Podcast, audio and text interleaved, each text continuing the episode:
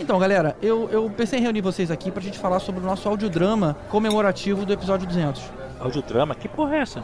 Cara, não lembra que nos Podcast Awards a gente fazia aquela espécie de ceninha antes de começar? Tipo, a, entrava a Mariana de repórter, a gente fingia estar fazendo alguma coisa. Então, quem sabe a gente não faz de novo? Sei não, GG. Acho que esse lance de audiodrama é meio forçado. A gente não é ator. Quer dizer, com exceção do Caruso. Ah, bom, obrigado, Elvis. Cara, forçado ou não, o importante é que a galera gostou, cara. E esse é o episódio 200, né? Acho que a gente precisa de algo grande. That's what she said. Eu tenho uma ideia. Já que em áudio a gente não tem limite de orçamento, por que, que a gente não faz algo estilo blockbuster filme de ação? Aí o GG pode aproveitar e mostrar toda a sua habilidade de som com vários efeitos que ele normalmente não pode usar num episódio normal.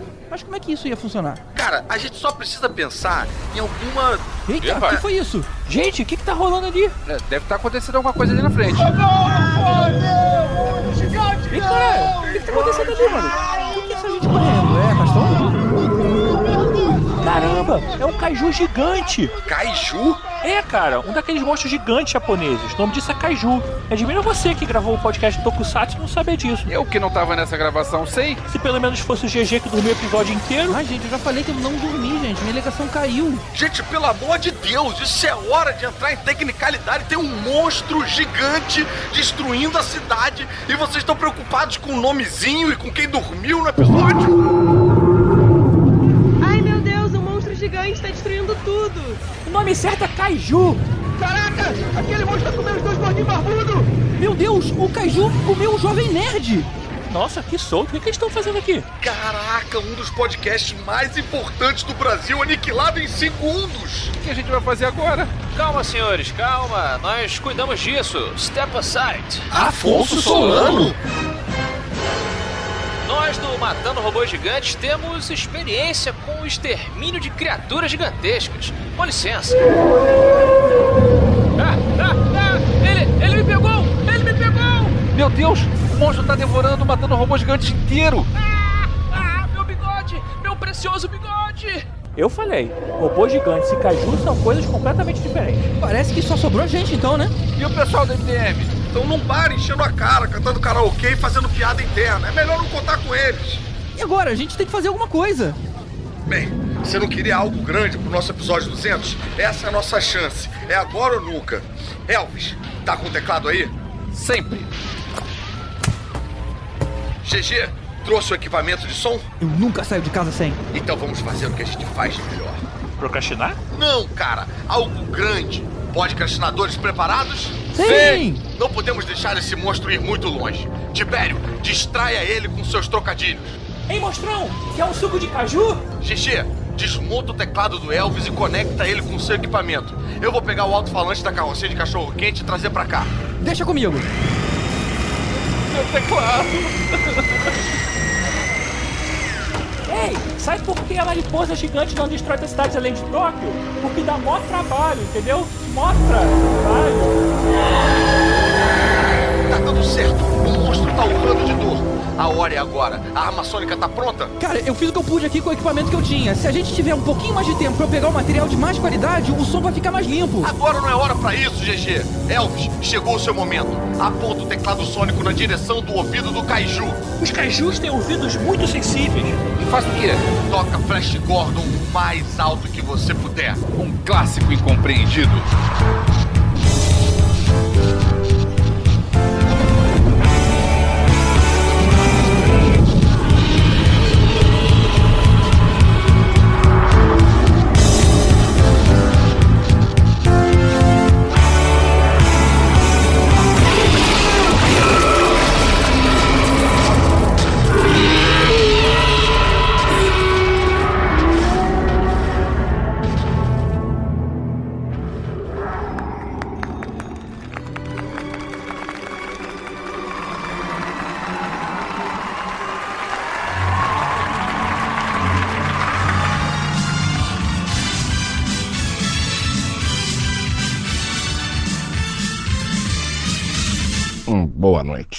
Quatro podcasters sozinhos salvaram o país do ataque de um monstro gigante no litoral carioca.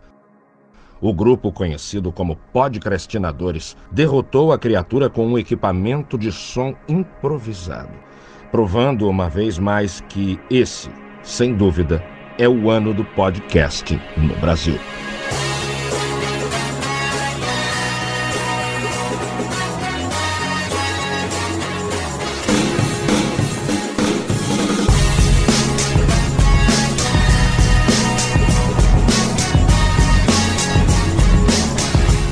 Senhoras e senhores, a mais um podcast para falar sobre filmes e séries de TV. Nós somos os podcastinadores. Eu sou o Gustavo Guimarães e aqui comigo, com um pouco mais de barriga e um pouco menos de cabelo, estão Fernando Caruso. Eba, que data especial. Quero já começar corrigindo o GG que esse não é mais um podcast sobre filmes, séries de TV. Esse é um episódio especialíssimo. Estamos comemorando aí 200 episódios e os ouvintes vão ficar muito felizes porque a gente preparou para vocês uma surpresa. O Tibério vai fazer 200 trocadilhos nesse episódio. É hoje que a gente perde a audiência. Não, cara, eu não vou dar zentos, não. Eita. Agora só falta 199. é, só ladeira abaixo. Não, cara, eu não sento em nada, não. Ei, meu Deus do céu. Nem encaixou esse aí, né, bicho? Se foi. Eu, Vécio, parente. Que bom que a gente não é romano, porque senão ia precisar de desodorante. Porque afinal, 200 em romano é CC. Caramba. Pronto, Tibério, te ajudei. Te Obrigado. ajudei, Tibério. 198. E Tibério Velasquez. Acrescentando aí ao, as contas do GG em, menos cabelo e mais barriga, também um, um componente novo aqui, uma criança dando trabalho aqui, que ela teve participação já no, nos podcastinadores e a gente está tentando aí colocar nesse caminho riquíssimo dos podcasts, né? Que é uma coisa que. Que dá dinheiro, né? Pra ter uma. é. E porque também ela tem que começar agora para conseguir se aposentar até os 70 anos. É. Então é isso. A gente chegou finalmente ao nosso episódio 200. Quem diria que esse projeto que começou há 7 anos como um simples passatempo ia chegar tão longe? Hoje a gente vai lembrar algumas das histórias e momentos que marcaram essa nossa travessia desde o episódio 101 até hoje. 101. Só pra constar, eu ainda tenho cabelo, tá? 197. 200 episódios do Podcrastinadores. Parece mil, mas de um jeito bom, tô falando. Que incrível ter participado de vários. Espero participar de mais. Gosto quando recebo comentários. Fico feliz quando alguma pessoa fala eu te ouvi no Podcrastinadores, porque eu sei que a pessoa gosta de coisas bacanas. Esse é um time incrível. Eu sempre me divirto em participar. Não é só uma participação, é uma alegria, é uma diversão. Muito obrigado a todo mundo que assiste que apoia, principalmente, e quem faz o Podcrastinadores. Muito difícil dizer Podcrastinadores rápido no agradecimento. Então, pode postar Podcrastinadores. Alô, alô, aqui é o Matheus Solano e eu queria dar os parabéns aos podcastinadores pelo seu duzentésimo. É duzentésimo? Capítulo. É capítulo? Ih.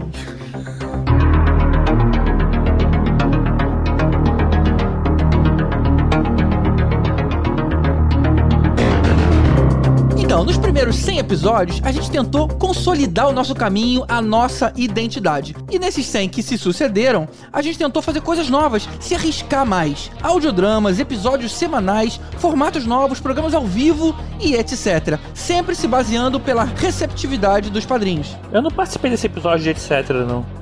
195. Foi muito maneiro fazer é, a apresentação ao vivo, né? A gente já fez três vezes, a gente fez a JediCon, fez, gravou no Digi Festival, a gente gravou no, no May the Fourth, e, cara, é maneiro estar lá com a plateia. Mas eu tô conversando com o Medina no próximo Rock in Rio, vou ver se a gente consegue um palco pra gente. Tá, pra gente. é, Entre Ludmilla e Anitta, entra lá os podcastinadores e a gente. No, no palco Sunset ou no palco Mundo? Vamos ver o que tem disponível, né? Detalhe que ano que vem tanto faz, porque ano que vem não tem Rock in Rio, então É. qualquer palco é nosso. É só pular a cerca. E ainda tem um detalhe que é maneiro a gente fazer num, num episódio desses ao vivo, é que do May the Fourth, eu queria fazer uma, uma surpresa para os meus colegas podcastinadores e eu carreguei um teclado e deixei escondido no canto para usar ele ao vivo. De Meu repente Deus. eu vi você puxando lá, falei, ah, não acredito que ele trouxe teclado de verdade. Surpresa agradabilíssima. Teve padrinho que elogiou. Uma coisa que é bacana, cara, que eu vejo que acontece muito lá fora, é tem uns podcasts que gravam ao vivo mesmo, né? Eu, eu vi, eu participei da gravação, de um podcast do Greg Proops, que era um dos convidados daquele Whose Line Is It Anyway, ele é um comediante. Olha, qual Ah, mas deles? maneiro. Um dos fixos? Ele é, não, ele era um daqueles convidados que ia sempre, era um cara de, de óculos de aro grosso, assim, tava sempre de terno. É, Ah, acho que eu enfim, lembro. Acho que um moreno, meio narigão.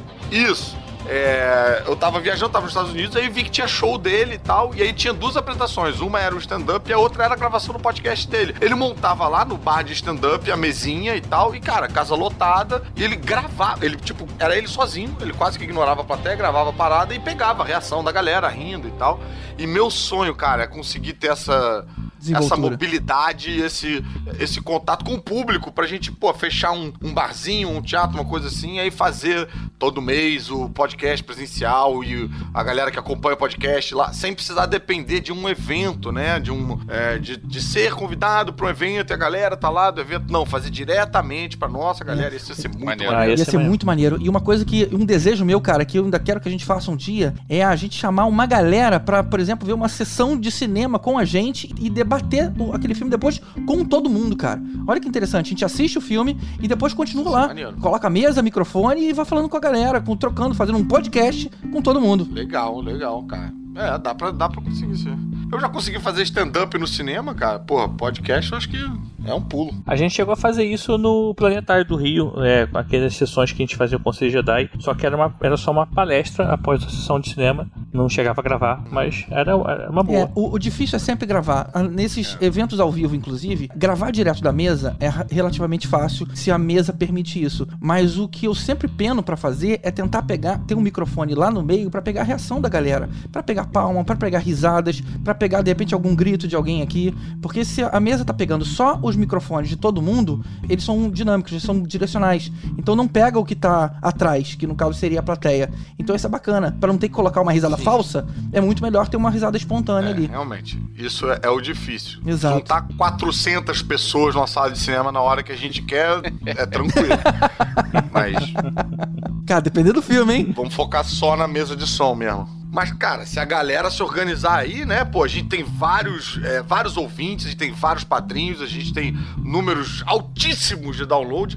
Se a galera se articular, pelo menos a galera do Rio de Janeiro, que é onde a gente tá, e agora a gente tá todo mundo aqui, né? Exato. É, antes a gente tava em São Paulo. Enfim, se rolar aí uma, uma articulação e tal, quem sabe? Não sei, tô jogando aí no ar. E falando nos padrinhos, esse ano a gente conseguiu atender aqueles pedidos a gente fazer um- uma produção de conteúdo semanal, né? E como seria impossível com a nossa estrutura produzir quatro podcasts por mês, é, a gente acabou juntando um- aquela vontade nossa antiga de falar sobre hard news e criamos o Responde Crash. O que a gente fez, na verdade, foi tirar os e-mails do programa principal, é, adicionamos essa- esse bate-papo sobre notícias e somamos isso num episódio, é, alternando com os episódios principais, né? né? Que é muito mais fácil de fazer, né? Falar sobre as notícias da semana anterior tem muito menos preparação, porque é- já é um assunto que a gente debate normalmente, do que ficar revendo um monte de filmes, fazendo pauta e tudo mais, pra gente gravar o episódio maior. Então por isso que a gente consegue essa velocidade. Eu queria aproveitar para me justificar para os ouvintes e tal, porque eu tenho sido bastante negligente no, no, no Responde Crash, mas que as gravações deram uma apertada e eu peguei também o programa de rádio, né, lá no, no Geek Mix, com o Gordinho, o Solano e o, e o 3D, que aí me tira as noites de terça-feira, eu já não tenho as noites da segunda-feira por causa da minha aula no tablado, e aí os dias ficaram mais apertados. Então nem sempre eu consigo participar do Responde Crash, mas quando participo é muita alegria. E detalhe que a gente já falava, debatia internamente sobre essa coisa dos e-mails, né? Se a gente devia colocar no início, se a gente devia colocar no final, se a gente devia tirar de vez. Até que essa experiência aí de colocar num episódio separado se mostrou-se bem, bem interessante. A gente até te- recebemos sempre muito comentário sobre esses episódios. Muito obrigado, foi ideia minha, agradeço, vou tomar isso como elogio. É, mas eu acho que foi bacana porque a gente transformou algo que era um problema de uma certa forma, porque tinha uma galera que às vezes chiava de antes de começar o podcast ter a- o e-mail ali no, no, no caminho, né? Ainda mais para pegar novos ouvintes, a pessoa que quer ouvir pela primeira vez, conhecer o nosso trabalho e tal, tinha que passar por um bloco de e-mails falando de um episódio anterior que talvez a pessoa não tivesse ouvido. Mas ainda assim, muita gente, obviamente, se amarrava em ter suas mensagens lidas e ter seus comentários respondidos. Então também não dá pra gente desaparecer com isso aí. Muito tempo de debate, né? Se bota no meio, se vai pra trás, enfim, como é que faz isso aí. E aí acabou transformando um, um problema numa oportunidade. Então fica aí essa lição de coach pra todo mundo. Não desista! Agora, a gente vai ter um problema sério, porque a gente tem uma meta no Padrim que é fazer episódios semanais, mas episódios full time, né? Aqueles episódios. né? Ah, é. E assim, a gente tá aí na expectativa de chegar nessa meta, né? A galera É, quiser não, contribuir. inclusive, pensando agora sobre isso, a gente, eu gostaria de pedir que vocês não colaborassem mais com o Padrim, tá? Pra- vamos vamos diminuir vira, pra gente Caruso. não bater essa meta aí, pelo amor de Deus, que vai ser complicado isso. Que aí vão ser dois episódios e o Responde Crash, né? Tipo, caraca, bicho. É porque assim, se a gente chegar num valor que a gente consiga manter uma edição constante, é, que não use tanto nosso esforço, a gente usar só o nosso esforço pra produzir o episódio, gravar, né? E assim, não, a- não trabalhar na pós-produção, a gente teria uma facilidade boa, né? A gente teria que terceirizar absolutamente tudo. E custa dinheiro isso. As pessoas não sabem, mas custa dinheiro isso. Queria aproveitar pra chorar as pitangas aqui, porque eu acho que às vezes os ouvintes, eles só clicam. O cara só clica. Não é padrinho, não é nada tal. Ele só clica. É de graça. Pra ele clicar é de graça. Mas dá um trabalho pra fazer isso. O GG. Tadinho, rala o cu na ostra pra levantar cada episódio desse. Que expressão foi essa, cara? É, é uma expressão que existe. É, meus pais usavam muito em casa. Ele tava pensando muito lixa, umas paradas assim mais ásperas. Eu tô falar na ostra, muito. ostra É. então. Mas enfim, dá um trabalho do caramba, gasta-se dinheiro pra fazer a edição. O né? GG não Então- fica satisfeito e quer refazer tudo depois. Dá um Ah, trabalho sim, enorme. pois é. E aí gasta o dinheiro todo de novo, né? É um problema. Não, e eu quero, eu quero lembrar que não é só edição, porque quando você clica pra baixar, o arquivo vem rapidinho. Então tem um monte de coisa aí que você nem parou pra Tem. pensar, mas que funciona pra essa máquina continuar de pé. Para É, botar o site no ar e fazer a arte todo, todo episódio. Enfim, eu confesso que eu, às vezes, tô tentando ser é, educado, mas eu, às vezes, fico irritado com uma atitude arrogante das pessoas na hora de falarem, comentarem com a gente e tal. Tipo, tem que fazer não sei o quê. Ah, como é que vocês esqueceram não sei o que lá? Tipo, calma aí, irmão. Pô, tá pegando um conteúdo de graça aí, sabe? Tipo, vamos, vamos falar com carinho, entendeu? É, eu aceito o desaforo dos padrinhos. Tudo bem. Eu aceito o desaforo dos padrinhos. Inclusive, a gente tem um grupo no Telegram, Desaforos para o Caruso. É. Que é a meta que vem depois dos episódios semanais. E meta que vem depois, sabe que tem meta pra gente fazer episódios ao vivo, que é essa ideia que vocês estavam falando aí, de gravar ao vivo e tal. Tem meta pra É, isso, esse, inclusive. esse ainda é mais caro ainda, né, cara? Porque tem que alugar o lugar, tem que pensar Sim. numa logística aí mais complicada. Mas por isso que são metas e a gente espera alcançar um dia, né? A gente tem que conseguir fazer o Lucas Lima virar padrinho. Exatamente. E depois a gente bater a meta, a gente dobra a meta. É. E vem cá, vocês lembram como é que foi o nosso primeiro audiodrama? Todo mundo com vergonha de fazer aquele comercial da Polishop? Nem lembro, Eu cara. vou ser sincero que eu não lembro, não, cara. Vai- ver, a vergonha foi tanta que eu bloqueei. Eu lembro, eu sei que eu, tenho, que eu não tenho talento pra ator e eu me esforcei, mas eu sei que, ficou, que a minha parte ficou ruim. Mas faz parte. Não, não ficou não, Não cara. ficou, Elvis. Ficou igual todas as partes que você faz aqui. É verdade. Você se sente cansado e desanimado com frequência? Estudos recentes dizem que mais de 80% da população sofre com algum tipo de desgaste mental e desânimo ao longo do dia. Eu não tenho vontade de conversar com as pessoas. Meus colegas de trabalho me chamam para almoçar, mas eu acabo ficando calado o tempo todo porque eu preferia nem estar ali. E isso passa uma imagem muito ruim de mim para as pessoas. Essa desanimação chega a virar irritação, estragando todo o seu dia? Eu não tenho a menor paciência mais para a minha família. Fico irritada com facilidade e acabo descontando no meu marido e nos meus filhos. É terrível. Ô, Pedrinho! Desce daí, seu peste! Céus, eu não consigo nem pintar uma parede e não sujar tudo em volta. Veja só, eu sujo todo o fogão na hora de fritar um ovo. É terrível. Pare de se martirizar. Você precisa do Podcrastinadores. Um podcast sobre filmes e séries de TV perfeito para acompanhar você em todos os momentos do dia. Na praia, ao praticar esportes ou mesmo para dirigir o seu carro. Gente, é inacreditável. Eu voltei a ter assunto com as pessoas. Funciona mesmo. Ah, ah, ah, ah, ah, ah. O clima da minha casa é outro. Até disposição sexual meu marido voltou a ter. Baixe agora mesmo e receba de volta aquela animação perdida para o seu dia. Assine já e aproveite essa oferta especial. Na assinatura do seu Podcrastinadores, você leva também o seu certificado de garantia e todos os episódios antigos gratuitamente. Vá em www.podcrastinadores.com.br e garanta já o seu. Se não ficar satisfeito, devolvemos o seu dinheiro. Ah, ficou, ficou engraçadinho, né? Era a Mariana ali? Era a Mariana. É. Caraca, bicho. A Mariana, vou te contar que ela sofre com a gente, porque volta e meia ela participa. Todos os audiodramas ela participa. É porque ela faz isso tão bem, cara. É tão engraçado quando ela veste aí o personagem. Ela é a principal atriz do grupo. Agora, eu, eu achei que foi sacanagem botar o Tibério de pintor de parede, cara. Eu. não sei não, cara. Eu achei vacilo. Mas, Elvis, ouvindo de novo, é, realmente ficou ruim, cara. Não ficou ruim, não, cara. Eu acho que dava pra gente botar ele de anúncio, assim, nos lugares. Eu acho que a gente. Assim que a gente alcançar a meta, a gente devia botar esse anúncio do jeito que tá no meio do Jovem Nerd. Olha só, cara. Tá vendo só?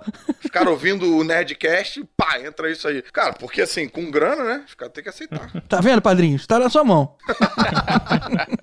Pô, teve um que eu gostei muito, que acho que foi a abertura do podcast, que a Mari fez uma, tipo, apresentadora desses de tapete vermelho, né? Que só pergunta das roupas Aham, e tal. aham. É, esse, pô, ficou bem divertido. E eu, eu acho que esse foi eu que escrevi, eu acho. Então, talvez por isso tenha ficado tão divertido. Lembrando que esse foi o Podcast Award de 2018. Vamos ouvir aqui.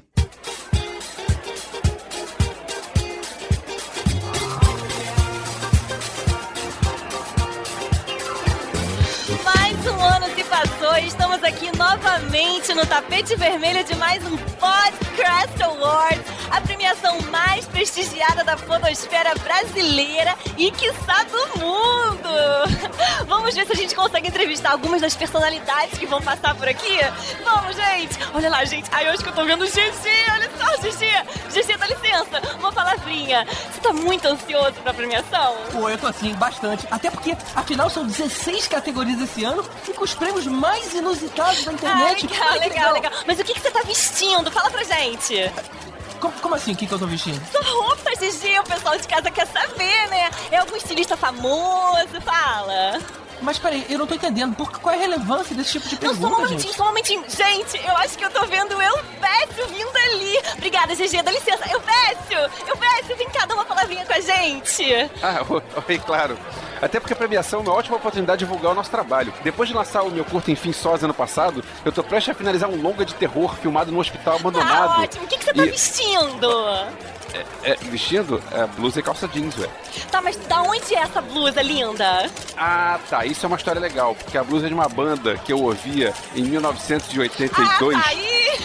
Elvis has left the building, galera! Olha, eu vou procurar o Tibério, que ele vai me dar uma entrevista melhor, com certeza, gente! Olha ali, Tibério! Tibério, vem cá! Tudo bom, lindo? Opa, tudo bom? E aí, Tibério, conta pra gente que a gente tá louco pra saber o que você tá vestindo! Eu? Uma roupa. Tá, mas é algum estilista famoso? Fala pra gente! Não, muito famoso. Tem loja em todo o shopping dele, do Hering. Tem as camisas brancas maneiríssimas, assim, eu tenho Ai, várias. gente, pelo amor de Deus. Bem que me avisaram das piadas do Tibério, né?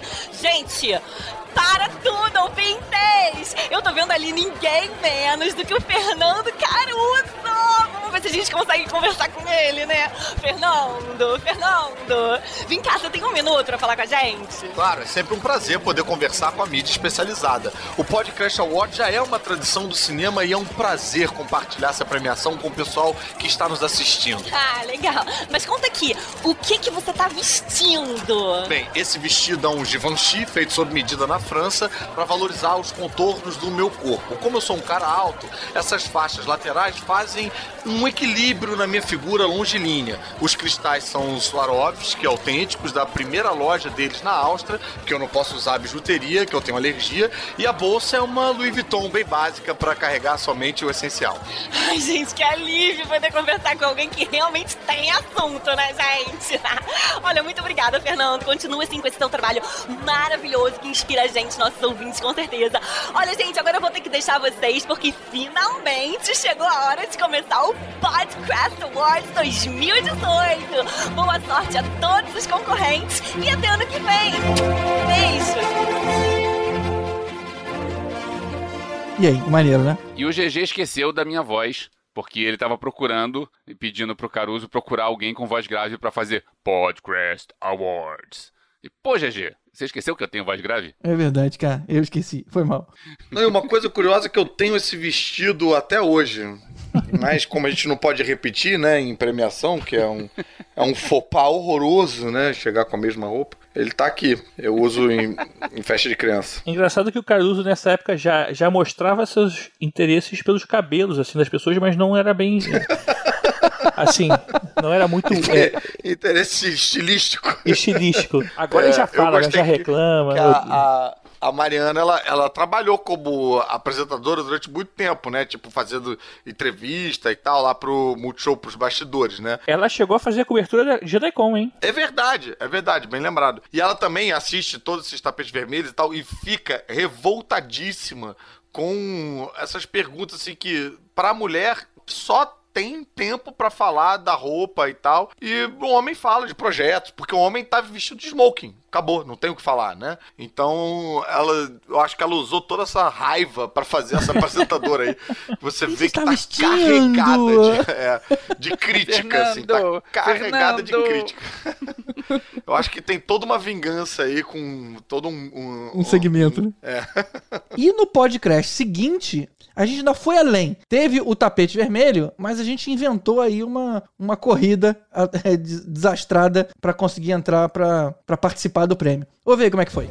Chegou a hora da premiação mais esperada do ano, o Podcast Awards 2019, premiando todos os filmes do ano passado com as categorias que realmente importam. E dessa vez a festa tá animadíssima, muita gente famosa por aqui, todos sentados apreensivos pra saber quem vai levar o troféu pra casa. E olha só quem eu já encontrei por aqui, Mia Mello. Tudo bem, Mia? Tá ansiosa? Gente, eu tô tão ansiosa pro Podcast Awards desse ano. Gente, tô até de vestido longo. Eu tô muito curiosa pra saber quem vai ser o melhor vilão dessa vez. Ah, eu também tô super ansiosa. E olha quem eu encontrei aqui, Gregório do Vivier. E aí, Gregório, mais um Podcast Awards, né? Ah, eu não perco um podcast award por nada, é minha premiação preferida. Ah, tá certíssimo, Gregório. Ninguém quer ficar de fora, né? Inclusive, é isso que eu tô vendo aqui na minha frente, Matheus Solano. E aí, Matheus, você também aqui pelo Podcast Awards? Ah, não, pra mim é um, é um prazer gigante. Eu não perco nenhum Podcast Awards por nada, por nada. É sempre comida de primeira, bebida de primeira e os convidados mais do que luz. Ah, gente, desculpa, eu vou ter que interromper porque eu tô vendo ali a Salma Hayek e eu preciso pedir desculpas pra ela por um agafe cometida no Podcast Awards do ano passado, quando eu a confundi com a Penélope Cruz. Qual- Oi, Salma! Bom, vamos deixar o Matheus então se entender lá com a Salma, porque eu acabei de encontrar, gente, aqui um dos maiores nomes da internet, o Azagal do Jovem Nerd. Oi, tudo bom? Você também tá curioso pra saber o resultado da premiação? Hã? Não, não. Ah, não? Não, não. Eu vim pra dizer pro pessoal ouvir o Nerdcast. O Nerdcast é muito melhor! É muito melhor! Ouça o Nerdcast, de cara! Ah, ok. Bom, eu acho que já chega de entrevistas por hoje, né? Porque já tá na hora de começar o Podcast Awards 2019. Tá todo mundo aqui, quem não entrou vai ficar de fora e eu mesma já vou garantir o meu lugar, com licença. Então vamos lá, Podcast Awards 2019 ao vivo no Podcrastinadores. Bora, galera, a gente tá atrasado. Vamos, vamos, vamos, anda, gente, anda, gente. Porra, Elvis, tu trouxe esse teclado aqui, cara. Pô, foi difícil escolher qual teclado que combinava melhor com a roupa. Teclado é preto, combina com qualquer roupa, cara. Pelo amor de Larga Deus. esse teclado, vamos correndo, rápido, já começou. Corre! tá fazendo? O que, que você tá tocando, Elvis? Ué, a carruagem de fogo, música pra correr. Porra, carruagem de fogo é pra câmera lenta, cara. A gente precisa correr. Pronto, ó. Tamo aqui na porta. Opa, opa, opa, opa. Quem são vocês? Pô, nós somos os podcastinadores, cara. A gente tinha que estar aí dentro. É o podcast que criou esse prêmio. Podcast? Amigo, isso aqui é uma premiação importante. Só entra celebridade, tá? Por favor, dá licença. Como assim? Abre essa porta aí, Dá cara. Aí. licença. Ai, ai, ai, não empurra, não empurra. Bota a mão na minha bunda. Tira a mão do teclado, Ai, tira a mão do teclado. ai, ai. Não, deixa esse teclado aí. Olha aí, agora chegou a minha vez de falar da minha maravilhosa voz grave eu fiz. o papel de eu mesmo e o papel de segurança. Que, É. cara, e teve gente me- que veio perguntar quem foi que fez. eu me, eu me surpreendi. ouvindo agora, eu achei que tinha sido o Guilherme Briggs. Opa, opa, opa, opa, para aí. Muito bom, muito bom. O Tibério, ah, mão na minha bunda. Você estava empurrando, porra. Não, não. Cara, mas a- o início também do tapete vermelho foi bem legal Ah, também. A gente pôde contar, né? Com várias participações bacanas. O Matheus mandou muito que ele falou: Não, que eu cometi uma gafe ano passado, cara. tipo assim. Com a Salma Deixa eu cara. falar com a Salma Hayek aqui, né? Bom. A gente conseguiu é, pintar um quadro bacana de quão é, badalado é o nosso podcast Awards. Inclusive, eu gravei um, um podcast há pouco tempo que o cara falou comigo: Ai, tô muito ansioso pro podcast Awards de, de agora, porque é, vai ter, né, pô, Guerra Infinita, vai ter uma porrada de filme pra brigar aí: Guerra Infinita, Coringa, é, vai ter Star Wars também, enfim, o cara, o cara não comentou nem de Oscar, comentou direto de podcast Awards. Maneiro. Galera do Taquera Cast, tá aí. O prêmio mais importante do podcast brasileiro. Da podosfera brasileira. Podosfera. É isso aí. Agora eu tô começando a gostar cada vez mais dos nossos audiodramas, hein? Eu acho que se a galera pilhar, quem sabe a gente começa a fazer umas, umas novelinhas, entendeu? Quem sabe a gente pode fazer um episódio jogando RPG. Aí depois a G pira fazendo os efeitos sonoros das paradas. Pô, olha aí. Olha, olha, tá arrumando trabalho pra me dar, cara. Uma coisa é eu editar um, um áudiozinho de 3, 4 minutos. Outra coisa é um episódio inteiro. Não, mas quando a gente bater a meta de 70 mil, cara. É. Ah, aí, aí. Tem que explicar só por que. RPG não é aquele negócio que ele faz de alongamento, não. É, aquela, é um jogo de mesa e tal. 194. O cara começou falando que a gente tá velho, então é isso, né? RPG. Alô, gurizada, aqui é o Lucas Lima. Eu quero deixar aqui meus parabéns para os podcastinadores por atingirem a marca de 200 episódios. Eu sei o quanto é difícil porque eu tenho um podcast também que eu nunca gravo. Então, parabéns pela persistência, pela qualidade sempre. E lembrando que se precisarem falar mais, Bal, de Game of Thrones, por favor me chamem. Eu tenho um monte de críticas destrutivas para fazer pro final da série. Abraço! Alô, meus amigos, eu sou o Léo Jaime e participei de um dos episódios, dos 200 episódios de Podcastinadores, e eu fico pensando aqui, se você começar a maratonar agora os podcasts, quanto tempo você vai demorar para ouvir todos?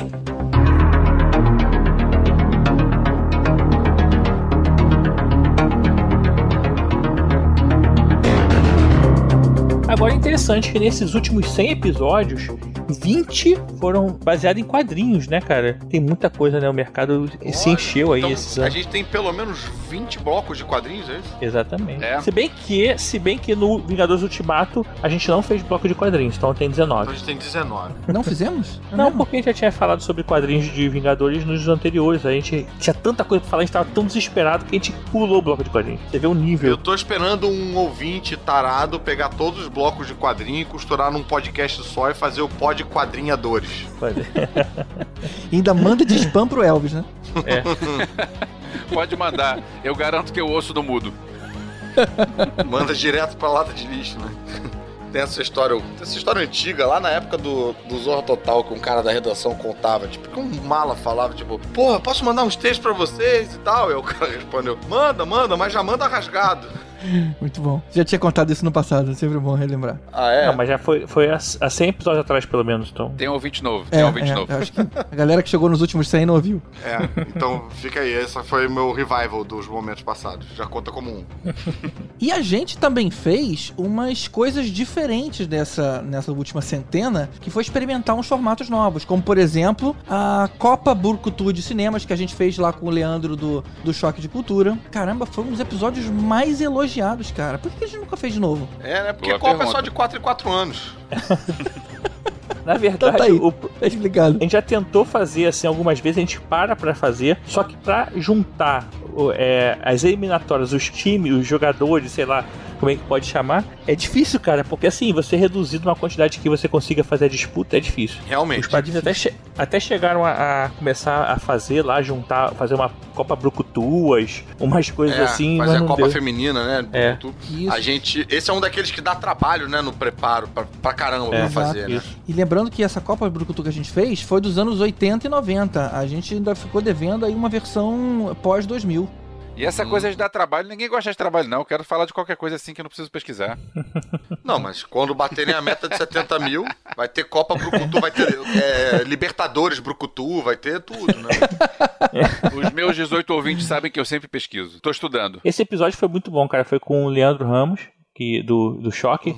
Cara, e foi bem engraçado. A gente botou numa que, pra decidir é, o que, que realmente ia acontecer, tinha que entrar os dois caras pelados no elevador e tal. No elevador. Quem é que sai, né? Esse era o nosso VAR. É o né? nosso VAR, é. Mas tá aí, cara. E a gente, cara, por que pelado, cara? Foi muito bom. Realmente rendeu boas piadas esse. É, eu, eu sou a favor da gente fazer de novo e eu acho que o Lucas Lima ia render bem num desses aí também, viu? No Copa Brucutu. Vamos fazer essa anotação mental aí. Vamos tentar. Ele fez com a gente, qual foi? Foi o de Game Foi of de Thrones. Game of né? Thrones. Game of Thrones. Exato, Foi exato. bem engraçado também. Ele tava bem revoltado no de Game of Thrones. Tava, cara. E tava muito pistola nesse. Não pude participar do Game of Thrones porque não tinha espaço. Eu cedi meu espaço pro Lucas. De nada, padrinhos. É, muito obrigado, Elvis. Mas peraí, vamos ouvir então um pedacinho do Copa Brucutus com o Leandro. Boa! Ah, eu vou dizer o seguinte, pode acontecer o que quiser, mas se o Van Damme ficasse devendo dinheiro pro Mel Gibson, ele tava fudido, que o Mel Gibson ia atrás e ia cobrar. Boa. Boa. O Mel Gibson é traiçoeiro, ele ia armar uma emboscada pra Van Damme. O Mel Gibson tem dois pontos contra. Um é ele, pô, se envolveu aí em umas merdas polêmicas e tal. E tem áudio dele, né, gritando com a, É com a verdade. filha. Com a não, mas aí não, a gente é. não pode apoiar isso. O Van Damme, o problema do Van Damme é droga, que é um negócio tranquilo, família. E o outro ponto contra o Mel Gibson é uma chamada que eu ouvi no Multishow há muito tempo atrás, na época que tava rolando bastidores do filme Coração Valente, pra você ver quanto tempo atrás era. E a chamada dizia: Não perca tal hora, não sei o que, taranã, sangue, suor e mel. Mel Gibson. Cara, isso derruba o camarada na Copa Brucutu, eu acho. Até porque é uma parada nojenta. Você misturar mel com sangue só não deve ficar bom, cara. Então vamos votar. Vai lá, Caruso, teu voto. Cara, esse é difícil, viu? Porque eu gosto muito do Mel Gibson. Acho que, dadas as devidas circunstâncias, ia ser uma luta bem complicada. Mas a minha nostalgia vota com Van Damme. Então vamos lá, Tibério. Olha, eu voto no Van Damme porque se você pega os dois, bota eles pelados numa sala fechada Oi? sem mais nada. Que isso? Pô, mas aí isso é outra Copa, cara. Ca- É, outra não é. Não, daí Stallone ganhava, porque ele já fez filme pornô. É o Van Damme, Van Damme. Leandro. Eu vou de Van Damme com a minha consciência bem tranquila. Eu voto com o Mel Gibson, cara. Eu acho que eles estão sendo muito injustos. A vantagem que o Mel Gibson tem em cima do Van Damme é enorme. Ele só não tem aqueles movimentozinhos meio esquisitos do, do Van Damme. Movimentozinho, cara? Cara, eu falo duas palavras pra votar no Mel Gibson. Martin Riggs. Martin, beleza. Máquina mortífera. Tá bom, pois muito é, bom, é, o meu muito bom. voto é, é do Mel Gibson. Então o jogo tá virando, hein? De novo, Valese. Eu tenho que dizer o seguinte, eu me lembro com carinho dos filmes do Van Damme, também acho que ele lutava muito, mas se ele enfrentasse aquela poeira lá em Mad Max, ele ia ficar cego desde o começo do filme. Então eu vou acabar tendo que votar no Mel Gibson ou empatar a partida. Que isso, cara? Se ele fica cego desde o início do filme, ele vence o filme. Foi o que aconteceu. Ele tem experiência com a cegueira. É, se ele ficar cego desde o início, não ia nem durar até o bandido até o final. Porra, Saramago escreveu um ensaio sobre a cegueira depois que viu o último dragão branco. E olha só, o John Claw podia fazer parte do choque de cultura ser o John Claw da van. Puta merda. Boa, segunda da noite, hein? Terceira tá fora.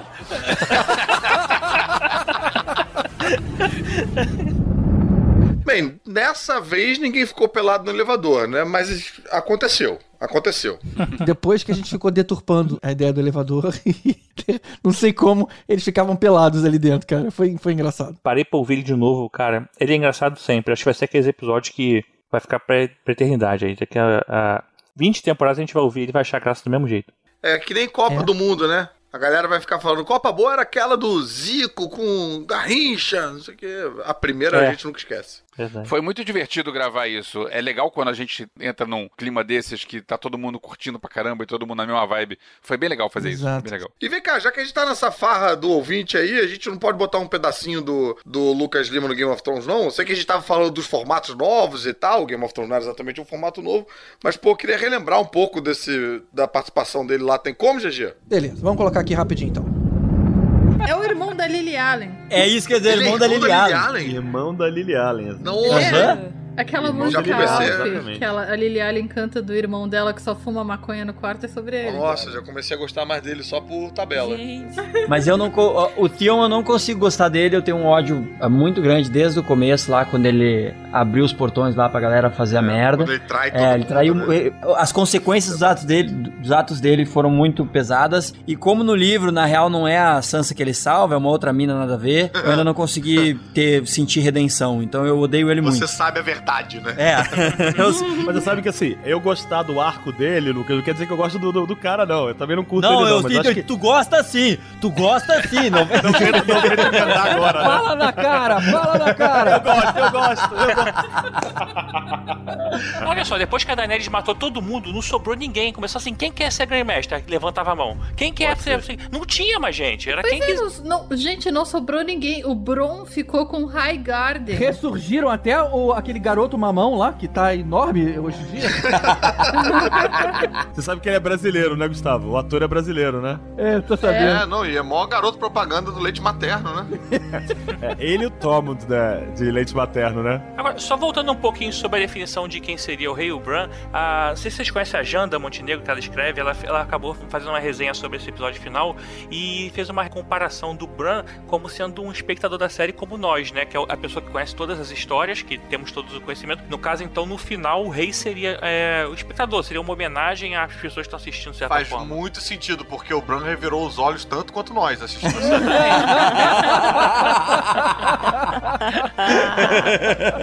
Mas assim, ó, resumindo, eu achei bem legal, assim, o final. Fora isso que a gente falou, cara, eu achei foda. Ele é muito engraçado, cara. Eu, eu sei lá, fiquei meio fã dele. Eu, na minha cabeça, eu gosto de imaginar ele revoltado, falando de Game of Thrones, discutindo com a Sandy. Fico imaginando eles brigando, ela entrando no armário e falando: Eu não abro, não. Ah, aqui é o Hell do MDM. E tô aqui hoje para parabenizar essa galera, né? Gustavo, Vécio, Tibério e o nosso querido e MDM honorário, Fernando Caruso, pela impressionante marca de 200 episódios do Podcastinadores. É, vou dizer para vocês que o que me impressiona mesmo é como vocês conseguiram ir tão longe com um nome tão ruim como esse. Bom, parabéns galera por manter viva a chama nerd no mundo dos podcasts com tanto profissionalismo, né? Coisa que nós do MDM não temos. E que venham mais 200 episódios aí, né? E que o Podcastinadores não suma no limbo dos sites nerds mortos ante a maldição MDM. Parabéns, galera!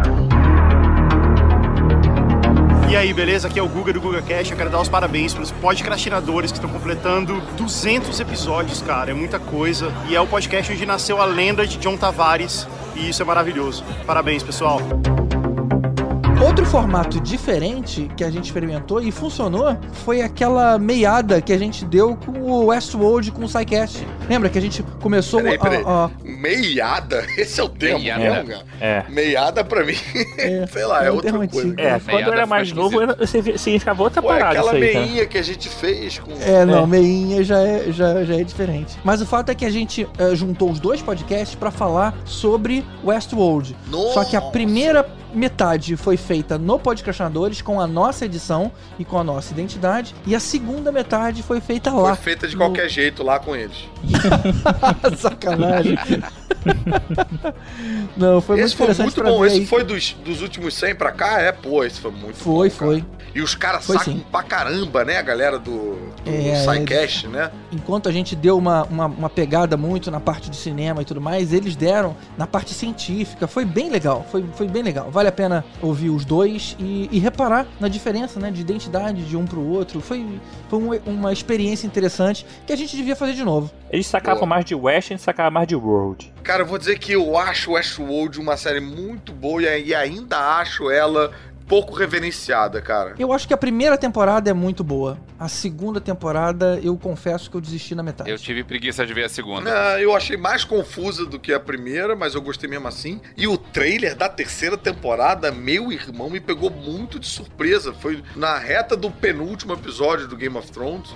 Cara, começa um trailer ali, ninguém sabe do que que é, pra só no final revelar que é de Westworld. Bicho, fiquei boladaço de Almeida Prado com a terceira temporada de Westworld. Olha, fiquei até curioso pra ver esse trailer. Não tinha visto por falta de interesse. E eu vou dizer assim, isso que eu falei já estraga um pouquinho da, da diversão Surpresa. do trailer. Porque o que pegou muito. Eu tava com uma galera pra ver o Game of Thrones. O que pegou a galera foi. Todo mundo começou a assistir pensando: ah, tá, interessante essa série, hein? O que, que será isso? Tá, acho que eu vou ver e tal. Pra depois revelar que era Westworld. Então, essa experiência, se você procurar, né, não tem como você ter, mas você imaginar. Putz, cara, nossa senhora. Fiquei bolado de novo. Não tem como ter, porque hoje em dia a gente vai procurar um negócio, você já, você já vai saber o que que você vai procurar. Pra ver no risco é só quem tá vendo ao vivo. É, pois é. Outro formato que a gente fez foi finalmente falar de trilhas sonoras, que a gente sempre pediam pra gente, a gente sempre ficava pensando como é que a gente vai falar de trilhas sonoras e como é que vai ser esse negócio e tal. E a gente fez, ficou legal. E uma coisa que foi muito maneiro foi que a gente gravou com o Léo Jaime como convidado. E, cara, foi um prazer muito grande ter o Léo por perto. Eu já tinha tido contato com ele ao vivo, é, que eu já tinha tocado com ele em show mais de uma vez e bastidores e tal, só que eu nunca tinha gravado com o cara. E, pô, maneiríssimo, porque o cara é gente boa, o cara saca de, de cinema, o cara saca de música, o cara tem boas histórias. Foi, foi muito legal. E tem boas piadas também, cara. Boas interações ali. Pois é, muito bom. Eu, eu também fiquei muito feliz de ter tido o Léo Jaime nessa, nessa participação também. Eu já tinha tocado nele, é, mas né, nu- nunca tinha gravado o podcast com ele. E a gente fez programa de rádio juntos e tal, durante muito tempo, assim. Então era pra mim, era meio um pré-podcast. Cara, ele é uma pessoa muito bacana, tipo, pô, o papo flui com todo mundo, ele entende, como o Elvis falou, ele entende tudo um pouco, e agora eu tô na, na, na promessa, que já tá me cobrando, já de fazer um episódio com a Isabela Sais, que era quem gravava o, o, o programa de rádio com a gente, né? Quer dizer, o programa de rádio era dela, a gente participava, e ela também entende super de cinema, ela é a voz do Telecine, ela faz várias é, resenhas e sinopses e tal de cinema, tá fazendo o podcast dela agora com a Cora Ronai, então tá entendendo aí do, do bordado. Então, daqui a pouquinho. Quem sabe a gente não junta vocês três aqui no nosso de novo? Putz, isso ia ser muito maneiro. Fazer um revival. Isso ia ser Maneiro, muito maneiro. maneiro. E a gente tem uma madrinha, Bianca Marota, que ela chamou justamente a atenção a esse episódio do Léo Jaime, mas a parte que ele conta a história sobre a trilha sonora que ele fez pro filme As Sete Vampiras. Vamos ouvir aí. Pô, eu quero dizer uma coisa. Eu já colaborei com trilha sonora. Vamos falar sobre isso. Vai, vale aqui contar uma historinha. Então, quando eu fiz a música e apresentei para os diretor e para a produtora, eles disseram a seguinte frase: essa música é uma bosta. Aí eu fiquei sem graça, falei, não, porque eu tô tocando violão, quando tiver a banda, não sei o quê. Não, mas essa música.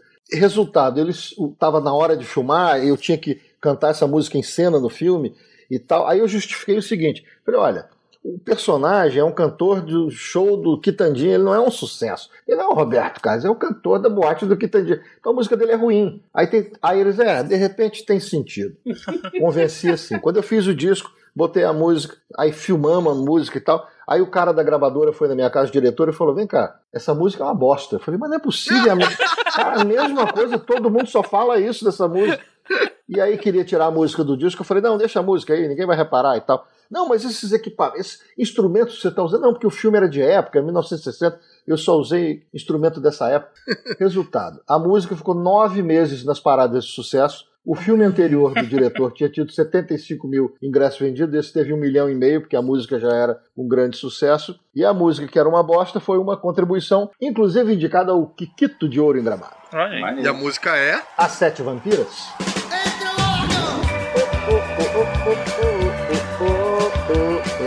Olha só, cara. Sério que eles falaram que era uma porcaria, uma bosta? Uma das minhas preferidas. Essa música era unânime. Entra o órgão, exatamente.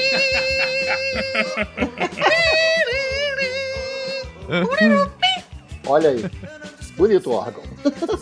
Que beleza, cara. E eu gosto muito do filme também. E eu cantei essa música na minha participação no Popstar. E aí eles disseram, a sua performance foi uma bosta. E eu saí do programa. A música tá fadada a isso. Teve um episódio bem legal que eu não consegui participar nesse dia, é, problemas Oh. pessoais. Mas eu curti muito porque depois eu fui ver lá as séries que vocês falaram no Indicflix lá, um episódio de indicações de séries da Netflix pouco conhecidas e gostei bastante como ouvinte. Participação do Gregório também, que até se falou uma série sobre o Osho lá, né? E, cara, foi bem Ah, legal. sim, sim. Curti, É, curti. Queria aproveitar para fazer desse depoimento do Tibério mais um agradecimento também, porque foi mais uma ideia minha. É, muito obrigado. E, e foi também uma maneira da gente contornar. Foi mais um problema que virou oportunidade, porque a gente queria gravar com o Gregório e tal, mas não sabia direito né, o que. E esse era um tema bacana, porque cada um podia trazer a sua experiência, não, não dependia de todo mundo ter visto a mesma coisa. E é um, um negócio que a gente tá louco pra fazer de novo, né? Porque é facinho da gente é, organizar, pegar um, um convidado que gosta de ver séries e tal, pra fazer essa- essas indicações. E eu achei que funcionou tanto, gostei tanto que eu inclusive roubei pra fazer lá no, no meu canal. Fiz o Indicflix com o Ulisses e com o Stuart lá na- com os três elementos na Caverna do Caruso. Fiz um, dois e três. Fiz o de séries de 20 minutos, o séries de 40 minutos e fiz de documentários. Olha aí, roubão de, de ideias. Uma coisa interessante desse episódio do, do Indicaflix foi que a gente gravou presencial. Ah, é. E bem presencial, né, Elvis? Porque era um, num estúdio bem apertadinho, a gente ficou Era um estúdio bem pequenininho. cara a cara, assim. Sim, a gente já fez isso outras. Além dessa, a gente gravou outras duas vezes. Teve uma vez que fomos nós quatro pra um estúdio. Sim. Pra gente gravar, é, um olhando pra cara do outro. Quase um confessional esse, né? Pois é. E que foi o Unplugged. E teve também quando a gente gravou Os Incríveis com a Dani Calabresa. Que foi, Ah, verdade, que foi aqui em foi casa. bem legal. Ah, foi. Agora, esse do Gregório tem uma coisa divertida, porque a gente pensa, o nome do Gregório do Vivier é um nome que é bastante conhecido por polêmicas ligadas à, poli- à política. Só que se você ouviu o episódio, ele falou de cinema, ele falou de série, ele falou de audiovisual só, não teve nada de Do polêmico. início ao fim, apenas sugestões de filmes. Não gritou um Lula livre. Nada, nada. Só que muita gente que é hater gratuito, que é o cara que não, não, não se dá o trabalho de ouvir, o nego foi lá pro site ficar falando mal da gente, ficar falando mal do Gregório, ficar xingando.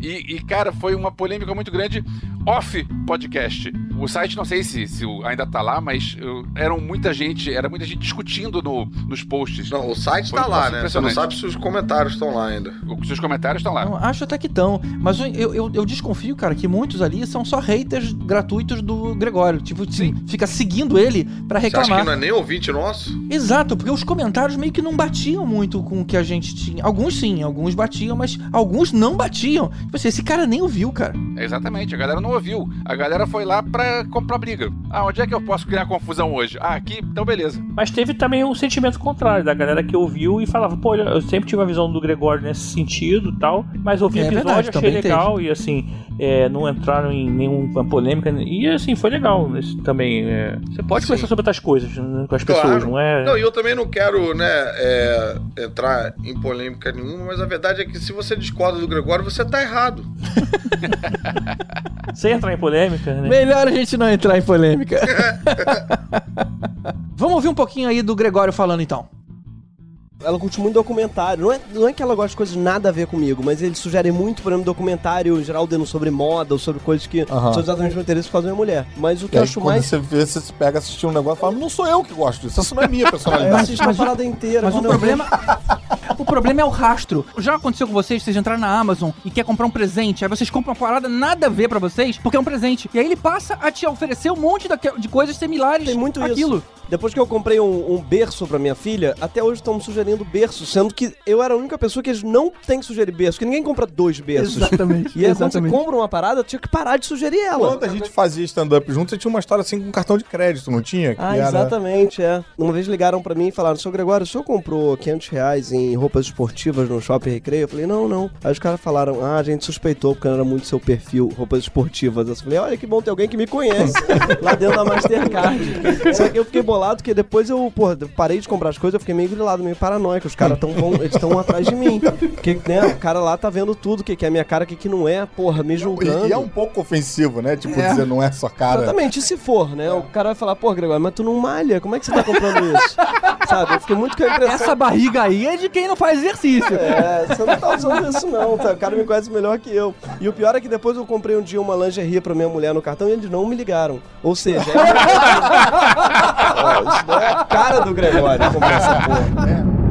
Oiê, eu sou a Minha Melo e tô aqui pra dar parabéns pros podcastinadores.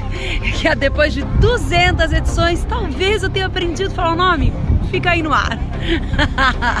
parabéns, meninos, me convidem de novo. Fala rapaziada, aqui é Leandro Ramos e eu queria parabenizar aí o Podcastinadores, esse podcast com nome muito difícil de falar, pelo episódio de número 200.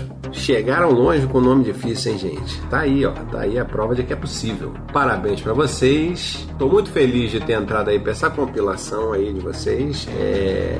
E é isso. Um beijo bem gostoso e grande no coração de cada um de vocês. Falando em polêmicas, a polêmica do Gregório foi só no site, não foi dentro do episódio. Mas teve um outro que foi dentro do episódio, que foi quando a gente gravou sobre. Você vai falar disso, Elvis? Vamos A falar. maior treta de toda a nossa história. maior Você vai puxar a aqui agora. história. Para, para, para, para, para. A gente vai falar disso depois dos comerciais. Chegou a hora do momento Alura. Ué, Elvis, tu vai falar mesmo de Liga, Liga da Justiça, cara? não foi Liga da Justiça. Quem Ah, dera. não, mas teve polêmica, Liga da Justiça é polêmica. Olha só, eu vou falar que é, quase todas as gravações são gravações divertidas, são gravações legais e que a gente termina é, tarde, mas termina leve, termina feliz. Mas teve um dia que eu pensei, cara, o que, que eu tô fazendo aqui? Será que dá tempo de, de rebobinar e desmarcar essa gravação e apagar tudo?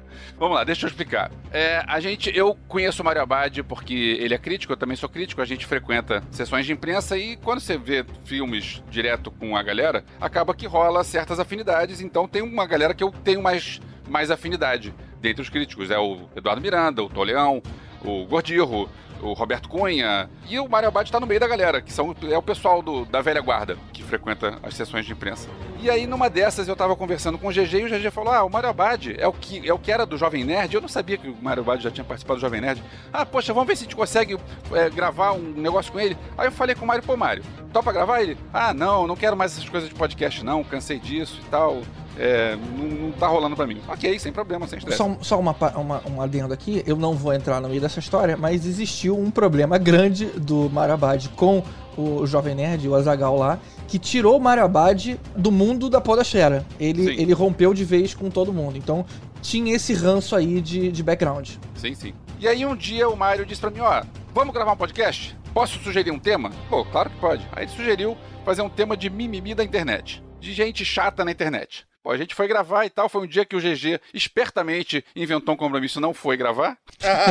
Espertamente, né? Mandou um atestado. E o Mário, que ele Mário sem é esse? avisar. É, aqui Ah, esse mesmo. tá. O- a gente faz essa piada com ele ao vivo direto. É, o Mário, sem avisar ninguém, ele trouxe o personagem que ele tinha na época do Jovem Nerd, que é um personagem mal-humorado e que briga com todo mundo e que discute com todo mundo, que é o Fanatic. Então, o Mário passou a gravação inteira sendo um cara desagradável. E teve uma hora que o pessoal ficou perguntando sobre mimimi e ele tentando falar um negócio, ele tava sério, né? Depois é que eu descobri que era, que era coisa do personagem, mas ele tava sério falando o troço e a Nádia e o, o Caruso falando, você tá de mimimi. E eu pensando, putz, o que, que eu tô fazendo aqui? Acho que eu vou fingir que a minha internet caiu e que eu não tenho mais internet em casa e que ninguém mais vai falar comigo até o ano que vem. Cara, eu lembro que eu editando o podcast, eu não tava acreditando, cara. Detalhe, eu tirei muita coisa, tá? Esse foi o nosso episódio menor da nossa história, porque eu tive que tirar muita coisa. E ali editando, eu falei, caramba, que climão, cara. Não tô acreditando que isso tá acontecendo. Inclusive, tem uma hora que o Marabade fala pro Elvis, porra, Elvis, obrigado por ter me chamado, hein? Caramba! Inclusive, eu separei esse áudio aqui. Ouve isso. Mimizei, total. Agora, agora é o momento que todos esperávamos, porque eu quero muito ouvir qual é o mimimi do Mário Abad. Porque tem que ter um, Mário. Tem. Participar desse podcast, bicho. E escutar, sou de sandice que eu tô escutando, mas tudo bem. Eu acho que Não existe um personagem, existe dois, existe três, cara. Pra mim existe a linguagem cinematográfica, tá entendendo? Interessa se o cara usava vermelho, usa azul, se ele faz. Tem que ser bem construído, ser bem feito. Só que as pessoas entram no cinema com uma imagem construída na cabeça. Né? Daí começam aqueles discursos idiotas do tipo, mas pô, se o cara queria criar isso, por que, que ele não criou isso? Por que, que ele usou um personagem que já existia para criar esse troço? Ele criava então outro vilão, não precisava chamar de Coringa, não precisava chamar de Lex Luthor, não chamava de a porra, chamava de outra coisa, sei lá o quê. Mas esse personagem está aí há 100 anos, sei lá o quê. blá, blá, blá, blá. Mimimi aturar essa, pessoa, essa galera falando isso no meu ouvido, cara. Mas olha só, Ah, não teve bro. um, um filme, Peraí, por exemplo, rapidinho. que você pensou assim na- numa posição de câmera, que, porra, na moral, o cara vai filmar essa porra de cima, por que, que não filma de lado que a gente vê a porra da cena direita, uma parada assim? Não, mas aí já é uma burrice, né? Ah, o que mas aí acontece? é mimimi. Não, não é mimimi não, vou explicar por quê. Ah. Aí é linguagem cinematográfica. Ele pode Mário, mas eu acho que isso é um pouco mimimi seu, sim. Porque o fã tem direito a achar o que ele quiser. Não, não, não é mimimi, o cara tá fazendo errado, é só isso. Tá fazendo errado, é. Hitchcock não foi Eu, eu, eu, criticado eu, pra caralho, eu, eu, eu, eu vou tentar explicar de uma maneira que você vai me entender. Eu, eu peço pra você escrever um Eu texto. já entendi, eu, Não, eu não, sou peraí, não, não. eu entendi. Não, pera, pera. não, não. Eu peço pra você escrever um texto. Aí você vai escrever um texto, beleza. Aí você separa o sujeito do verbo com uma vírgula. Isso é um erro. Aí você vai, usa um, um verbo transitivo direto e usa um, um objeto direto. Isso é um erro. Você usa, usa uma Mas, assim, preposição quem- e usa um artigo. Isso é um erro. Tem normas também no cinema. Não, ok, tem, não tô... tem uma nomenclatura. Beleza, mas cinema é arte, não é? Sim, É, como é que você gera uma obra-prima? se A pessoa não pode criar a coisa coisa igual? da maneira como ela Mas cria. ela não está criando, ela simplesmente não está sabendo fazer. Ah, ela eu, tá sabendo eu acho que ela tá criando. Discordo, eu, Uma eu coisa é tô você achando que tem mimimi tô sim. Eu... achando que o Mário tá de mimimi. É de mimimi.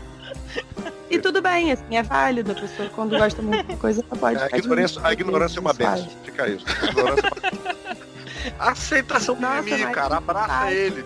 Não, bicho, vocês, é, tudo bem, vocês podem falar o que vocês querem falar. Eu vim aqui pra escutar, pra aprender com vocês. Beleza. Cara, eu acho que a gente pode Obrigado, fechar aqui. Eu senti ironia desse O Beto recado. dormiu. Porque aí no áudio tem a hora que perguntam pra ele: E aí, Mário, qual é o seu mimimi? Ele, Participar desse podcast. Ah, que fofo.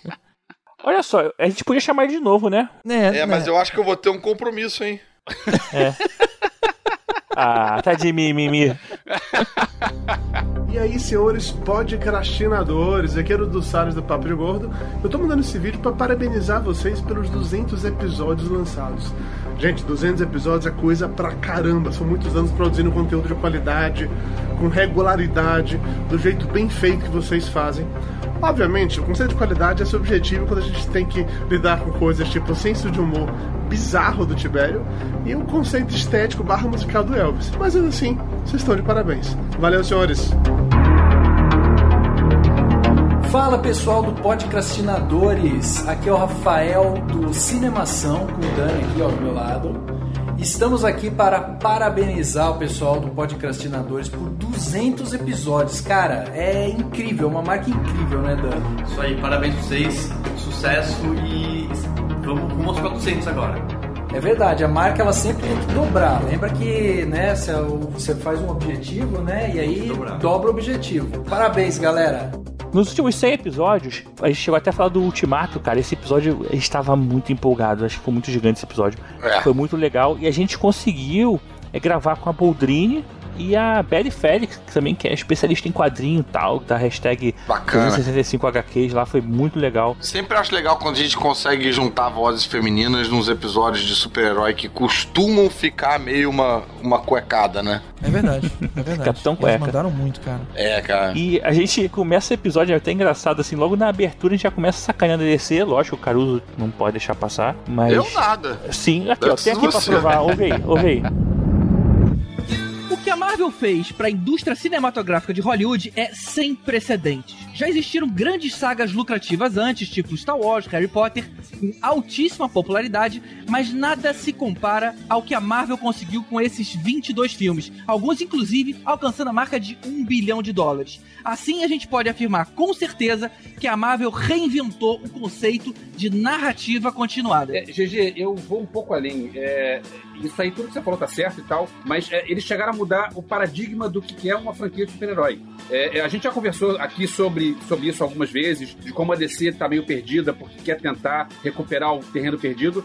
Mas, cara, tá difícil. E com relação a esse filme em particular, eu já ouvi comentários de gente dizendo: ah, mas eu prefiro o outro tal. Não interessa preferir o outro ou não. O jeito como eles terminaram a saga, do jeito como- como eles costuraram os 22 filmes, a história de todos os personagens, a história gigantesca de tudo isso, é um troço que vai ser estudado no futuro em escolas de marketing, em escolas de narrativa cinematográfica. Eu nunca ouvi falar de algo próximo de- disso aí, na história do cinema. É, mas não tem nenhum Oscar de maquiagem, né? Então, sei lá.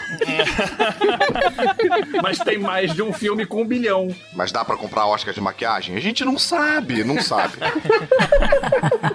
Mas, Elvis, eu entendo o seu ponto. A Marvel realmente redefiniu um formato, né? Essas cores vibrantes, as piadinhas, as lutas muito bem feitas, essa interligação de filme. Na verdade, isso é o que se almeja atingir daqui pra frente quando se quer conseguir um resultado tão bom quanto. A comparação agora é inevitável. Cara, eu não sei nem se o pessoal almeja atingir, né? Eu acho que.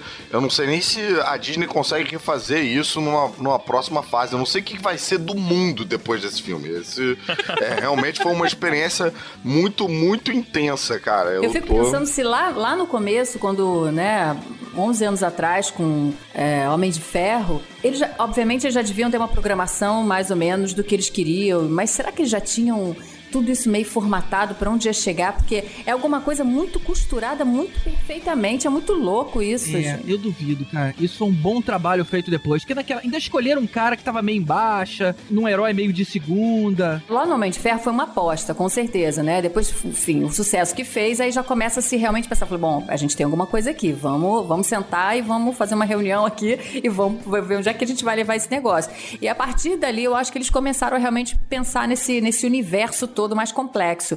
Agora, quem é que faz isso? É Kevin Feige? É ele que pensa nessa espinha inteira para não, a gente vai fazer um arco assim, vai acabar aqui, porque cada coisa é feita por um diretor, é feita por uma equipe, é uma coisa muito louca. Ah, e não podia deixar faltar uma coisa. O GG, ele mostrou que o Thanos, na verdade, é o ídolo dele. Como todos já sabíamos, né? Cara, não é exatamente ídolo. Eu falei que era talvez o melhor personagem da Marvel, na minha opinião. Daí a ser ídolo, não sei se. Acho que é um É, ele, pulinho. não é, não é um ídolo, mas ele é o que Não, eu você prefiro. falou que tava É, certo. Não, pô, GG.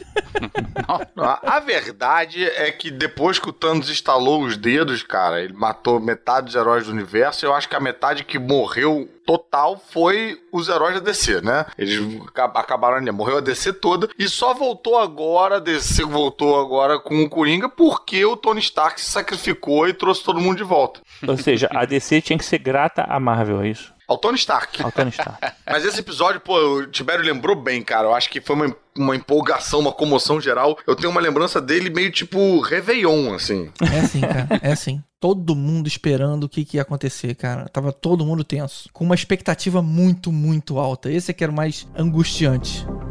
Ah, que maneiro! Episódio 200 do Podcrastinadores. Esse podcast é muito ah, ah, sinistro. Valeu, galera. Tudo de bom. Sucesso pra vocês e que venham outros e outros e outros e muitos outros episódios do podcast de vocês. Valeu. Tudo de bom.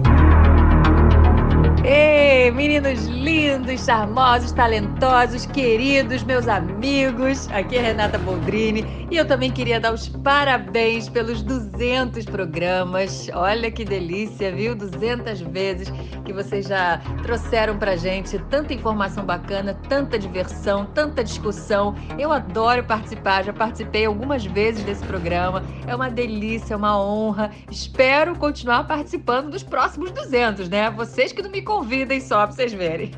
Parabéns, meninos. Parabéns. Vida longa pro Podcrastinadores. A minha lembrança de episódio foi aquele que a gente fez sobre os 40 anos do primeiro filme do Superman. Cara, aquele episódio foi tão engraçado. Eu acho que quem participou foi o Ulisses e, e tinha um O outro Mário, cara. o Mário Luiz Barroso, que era tradutor de quadrinhos, que traduziu todas as revistas do Super-Homem na Abril, traduziu também tudo quanto era Homem-Aranha e tal. É tradutor de Santa Catarina. Exato, eu lembrava que ele tinha alguma coisa aí na execução da coisa. Foi bem interessante. Ouve um pedacinho aí. Mas aí começam essas coisas meio estranhas, né? É, por exemplo, aquela hora que aí é, ele vai voar com a Lois Lane, que também é outro momento icônico. Tem aquele jeito de um ficar segurando o outro, É. e aí ele não tá mais puxando Isso eu ela. sempre achei esquisito. Eles estão segurando pelo dedinho. Isso eu e sempre, desde que... aquela época, eu achei esquisito. Ela flutua, que absurdo. Na ponta do dedinho, ela flutua e quando desencosta, ela cai. Sim. É. Ela tava no vácuo, né? É como se ele, pelo toque, ele passasse o poder de voo pra ela. Pelo Não, toque, sabe? eu tô falando, ele tinha. O poder de voo dele era um campo antigravitacional em volta dele, então ele expandia aquilo ali. cara. então. Acho que a capa Ou ela não, não pegou o vácuo, né? Pegou o vácuo do super-homem. Feito lá. Se batesse um, um urubu na cara dela ali também, ela, uma urubu morria. Acho que ela ficava super forte. também. É claro que não pode ser super realista. Tipo assim, a gente não vai ver o vento enrugando a cara dele. a- tipo, a pele, é, o vento batendo na boca, blá, blá, blá, blá, blá, blá, enquanto ele. ele voa, sabe? Não vai isso é ter muito isso. bom, isso. Mas, porra, no toque é foda. Até porque a pele dele é super forte, né, cara? Não ia acontecer isso. Pra não deixar passar batido, o Mário Luiz Barroso ele contou umas histórias também de tradução é, dos quadrinhos da época, que tipo, eles davam uma inventadinha na hora, algumas paradas assim. Ou seja, ele mudou a nossa infância. O super-homem nunca foi de Krypton. Ele era de Vênus. Culpa dele. tinha uns nomes trocados, tinha umas coisas bem engraçadas, assim, não eram Gotham, né? Pequenópolis, tinha umas coisas que a gente se acostumava na época e Ricardito e coisas que a gente. Foi até difícil mudar no futuro, né? Mas é legal, foi um bate-papo bem legal. E com esse depoimento do Tibério, conseguimos encaixar o bloco dos quadrinhos no meio do episódio 200. Não, não, agora a gente pula. E como ninguém se importa com isso, vamos seguir em frente. Olha só, eu citei um, um momento tenso do podcast, mas aí, para compensar, eu resolvi citar um outro momento que foi talvez uma das gravações mais divertidas que a gente já fez até hoje, que foi quando a gente falou de Velozes e Furiosos, que é uma franquia que não se leva a sério, então a gente também não levou a gravação a sério e a gente começou a repetir que ninguém se importa com nada na gravação e a gente isso virou um bordão, que sempre qualquer coisa, ah, mas e tal coisa, ninguém se importa. Virou uma piada recorrente, né? Foi Virou engraçado. uma piada recorrente. E, e eu lembro que teve é, ouvinte que fez uma arte bacanuda lá, cara, como ninguém se importa no lugar do Velozes e Furiosos. Ficou bem interessante. É tipo um meme, assim, virou meme. Pô, queria tentar lembrar o nome do- da pessoa que fez, mas me fugiu, cara. Uma pena. Peço desculpas aí pra você. Tô pensando em você, mas esqueci seu nome. Eu separei alguns trechinhos aí. Ouve só. Me explica uma coisa. Agora o Jason Statham não é mais vilão, cara. Agora ele virou mocinho. Como assim? Eu sei que os caras não se importam muito com continuidade. Mas acho que isso é meio cara de pau, né? Você mudar de um extremo pro outro. O que, que aconteceu? Ninguém se importa. E o local da base do Mr. Nobody, que é em Nowhere, né? Um negócio assim também. É muito, é- é- essa galhofa que eles colocaram no, no- do set pra frente eu acho muito bom, cara. Os caras botam no nome, né, cara? Ninguém se importa. É, não, e aparece. Aparece o letreiro na tela, né? A hora que mostra a base, assim, localização. Lugar nenhum, cara. Porra. Ninguém se importa com a lógica, ninguém se importa. Mas foi maneiro pra caramba. Não, e detalhe, não é só puxando helicóptero. Os carros iam jogando um gancho um no outro. O gancho Só que, sozinho, não, engatar ainda vai, né? Se você joga lá um, um gancho, ele ainda pega. Mas como é que eles se desengataram? São ganchos que você prende uma parada na outra, sabe? Como é que ele desengatou e aos poucos eles iam desengatando um com o outro? Ninguém se Já era. Eu só digo uma coisa, eu só digo duas palavras sobre o 9. Charlize Theron, ela volta. Eu tenho três palavras. Ninguém se importa.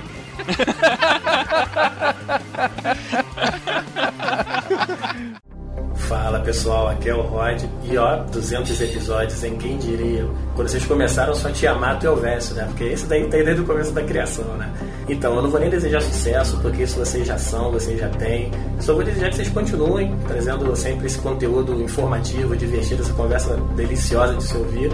E o conhecimento que vocês manjam muito também. Os convidados sempre também são um show à parte.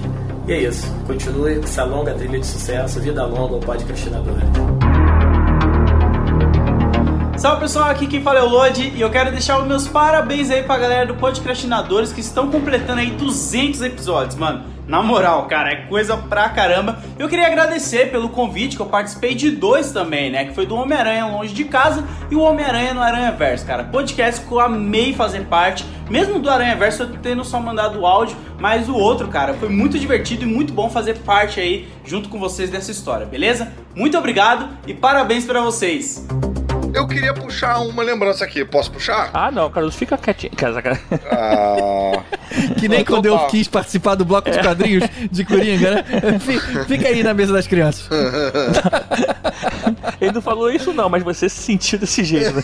eu me senti assim. Não, eu preciso confessar uma coisa pra vocês que assim, eu quase não ouço os episódios que eu participei. Eu não gosto do tom da minha voz e às vezes eu acho meio tipo, pô, pô, ouvi duas horas da conversa que eu tava lá, eu lembro. Mas teve um cara que eu gostei, eu gostaria de, de ouvir de novo, que foi um negócio que eu tava meio que na minha cabeça, tentando articular, tentando pensar como é que ia ser. Foi um desafio que é, eu, eu lancei meio que pra mim mesmo e modéstia à parte eu acho que ficou bacana, eu gostei do resultado. Na verdade o resultado foi até é, melhor do que eu esperava, assim, por conta da reação da galera, que foi o episódio era Salvando Filmes com Finais Ruins. A gente teve participação do Afonso Solano também. E aí cada um escolhia um filme para tentar dar uma salvada. Eu escolhi o X-Men Era do Apocalipse para tentar salvar a luta final que eu achei bobo, eu achei pouco inventiva. E aí eu quis fazer uma luta inventiva. Sendo que os camaradas fazem isso com um orçamento de milhões de reais, né? Eu tive que fazer isso sozinho em casa, com papel e caneta, e eu juro por Deus que eu escrevi no papel a ordem dos acontecimentos. Fiz Ah, um diagramazinho. escrito? Não, eu fiz a, a ordenzinha ali, né, pra pensar. Eu achei que você tava fazendo de cabeça aquela parada. O, o cara fez dever de casa. É, não, estudei, cara. Estudei, é. Pô, e legal. não, e pra saber aonde tava cada um e como é que poderia revelar a aparição de cada um, enfim. Eu tava meio preocupado se isso ia encaixar e se ia ter efeito, porque narrando não é a mesma coisa que assistindo, né? E, cara, eu achei, eu achei maneiro que na hora vocês todos estavam ali, estavam comentando, ih, maneiro, comentando as viradas, sabe? Parecia que era tipo plateia de cinema mesmo, assim. e aí eu fiquei orgulhosinho e fiquei com é, mais vontade de criticar o filme porque dava sim pra fazer uma luta melhor. Eles só tinham que ter me contratado e me dado milhões de dólares. Bora ouvir então como é que ficou.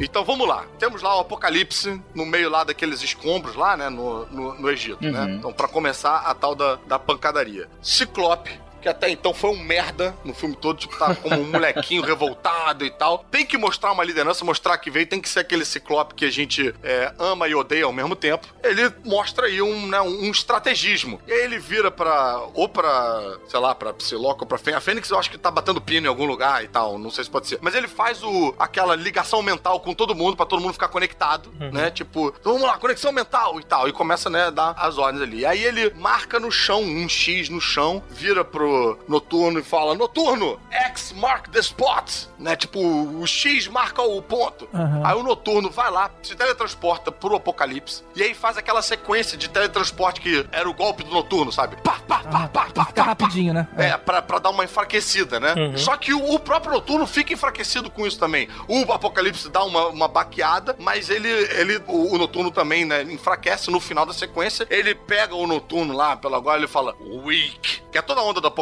né? Tipo, os mais fortes versus os mais fracos e tal. E joga o, o Noturno longe, que cai desacordado. Só que aí, rapaz, vem uma mão fortona e pega pelo pescoço o Apocalipse. O Apocalipse pega o Apocalipse pelo pescoço. E aí, a cara do Apocalipse muda e a gente vê que é a mística refazendo o cartaz que gerou a polêmica toda, que é o Apocalipse segurando ela pelo pescoço. Agora ela tá segurando ele pelo pescoço. maneiro, e cara. ela fala: por que, que Uhum. você não escolhe alguém do seu tamanho, né? Segurando ele ali e tal. Só que ela aumenta de tamanho, mas ela não tem os poderes do Apocalipse. Então, isso assim, porra, não É. adianta tanto, né?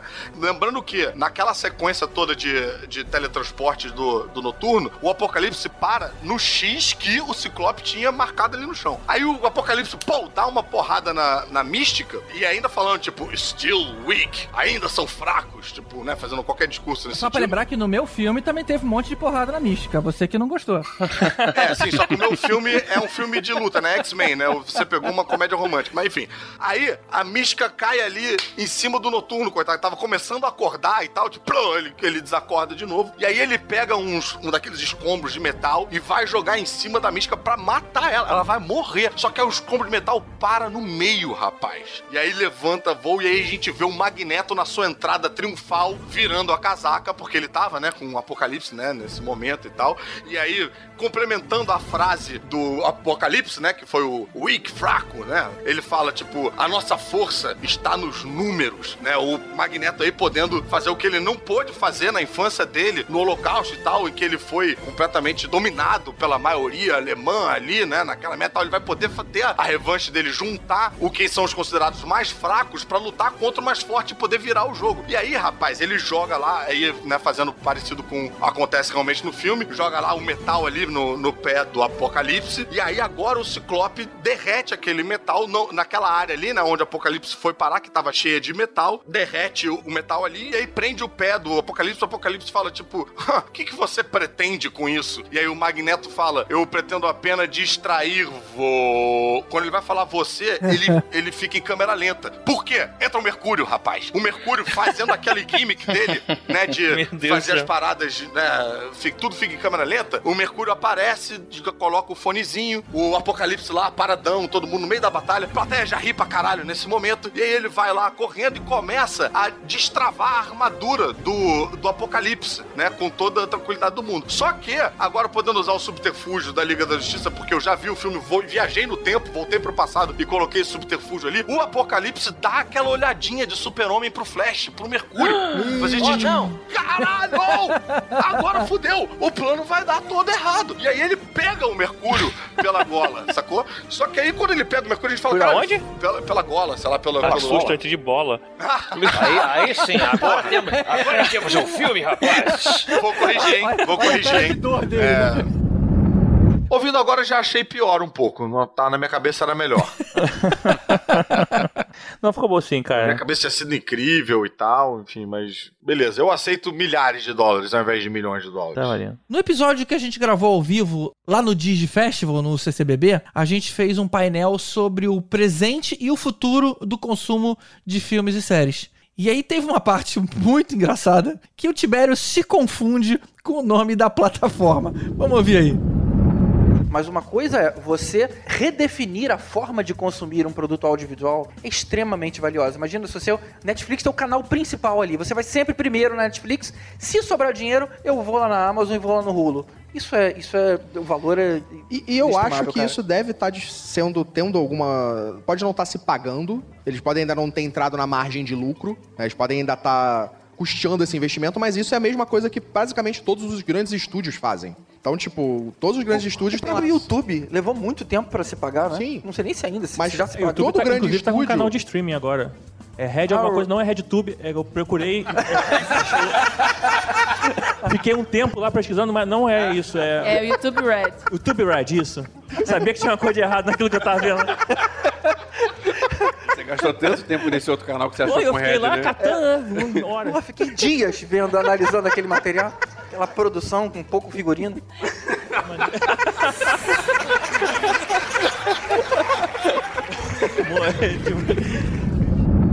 Olha, pra minha defesa, na época não existia YouTube Premium. O YouTube estava inventando como é que ia ser aquele negócio pago deles lá. E existia a ideia de que se chamasse YouTube Red ou algo parecido, tá? É, só pra deixando claro aqui. Tá bom, É, tá tudo bom. bem, a gente entende. Você falou isso na frente de todo mundo.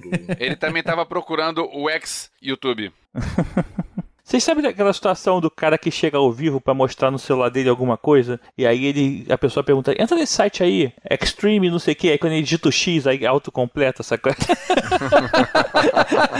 o cara ao vivo na palestra, bicho. O cara tem, não Ah, sabe que ele quer apagar o histórico do, do Safari, sei lá, do celular antes de... Não pode dar palestra sem, né? Apagar sem saber histórico. apagar o histórico. do- É. Então quer dizer que foi isso que a mente do Tibério fez, né? Tem que apagar o histórico da mente do Tibério. Ela autocompletou, né? Tipo... Outro episódio que eu gostei muito foi o episódio do Bohemian Rhapsody, porque é o que eu comentei que é o meu filme de super-heróis, porque eu sou muito fã de Queen, sempre fui muito fã de Queen, e eu contei, tá, desculpa, eu estou me autopromovendo, mas eu gostei muito da história que eu contei, do- da minha história com Queen. Você quer que a gente saia, cara? Não, não, não. Vocês estavam lá, vocês ouviram. Quer dizer, você não ouviu, Caruso. Eu disse pra você, Caruso, ouça. O Caruso não participou. Ele não participou. Caruso não participou desse. Não Pois Não tinha visto.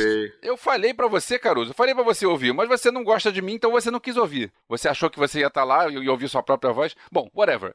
É, eu tenho uma história muito marcante com o Queen. Ah, Não só é uma das minhas bandas favoritas, como eu tenho história desde, desde a época do Rock in Rio 1. E eu contei tudo isso lá. E eu aproveitei que a gente ia falar de Queen. E aproveitei que eu tenho uma banda que tem um trabalho paralelo de Queen. E eu liguei o teclado aqui. E eu toquei um monte de coisas de Queen na minha introdução. Então. Foi a introdução eu- mais longa da história do Podcastinadores. Mas foi uma introdução maneira, vai. Foi. Ouve só como é que ficou. Bem-vindos, senhoras e senhores, a mais um podcast para falar sobre filmes e séries de TV. Nós somos os Podcastinadores. Eu sou o Gustavo Guimarães e aqui comigo, reunidos para descobrir quem é que faz o Mamma Mia mais agudo, estão eu, Vécio, parente. Ah, eu sabia que ele ia querer tocar, cara. É, essa, essa é meio óbvia, né? Eu podia É. pegar algo diferente, tipo. Olha, tá muito bom. De repente algo mais lado B, tipo um. um-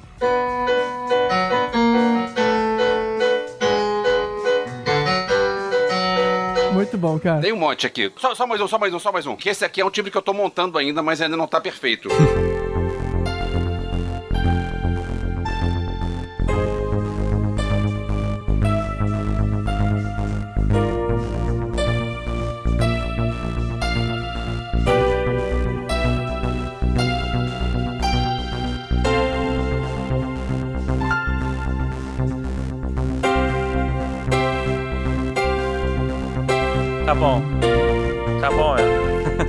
bom, cara.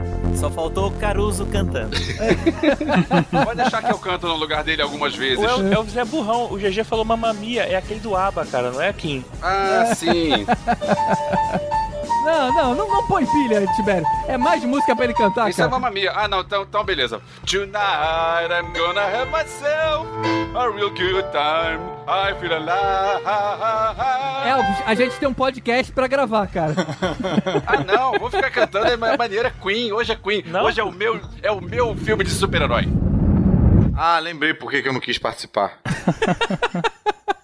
Olha, e vou te dizer que a Patrícia Giovanetti, que é a madrinha nossa, padrinha, sei lá como é que a gente chama, ela falou que também gostaria de ver esse episódio citado e ela falou que essa introdução do Elvésio com seu teclado maravilhoso. Porra, Olha cara. aí. Você está criando um monstro, Patrícia. Teve padrinho que pediu pra botar no- nos momentos marcantes toda a história que eu contei ao vivo no May the Fourth, inclusive com teclado. Não, É, eu acho que quando o padrinho pede pra botar nos momentos marcantes é porque ele quer que tire do episódio. Ele quer que não seja cânone, É, mas é aí tirar entra de lá só e bota aqui pra outro lugar. e ele tem um episódio limpo, entendeu? O Elvésio, ele é cara de pau. Ele paga como padrinho pra ele mesmo participar e dar opinião das paradas.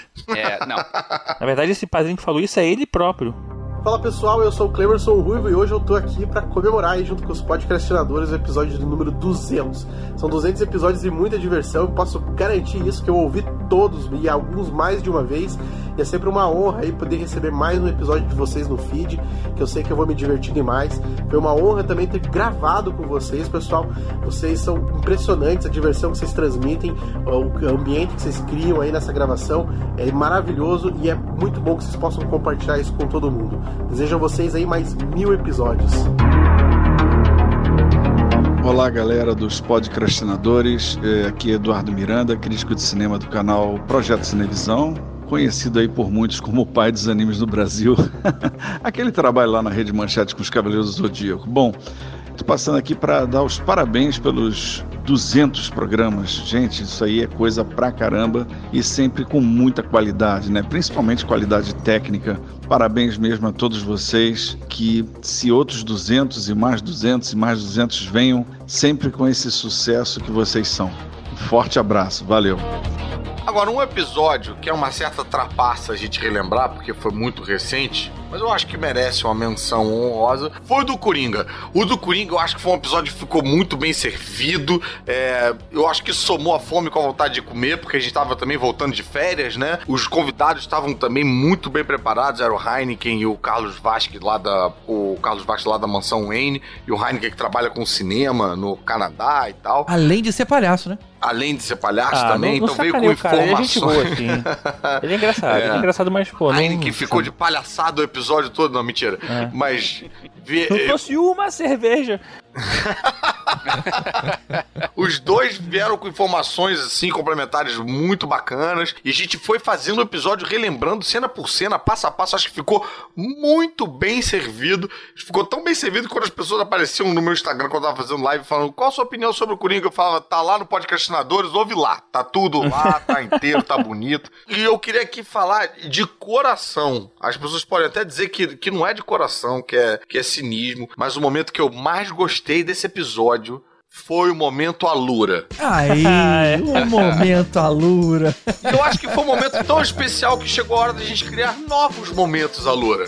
Exato, cara, muito legal essa oportunidade que a gente tá tendo pra falar da Lura, cara, que tem mais de 150 cursos de gestão de marketing e de inovação e gestão. Inovação, muito importante.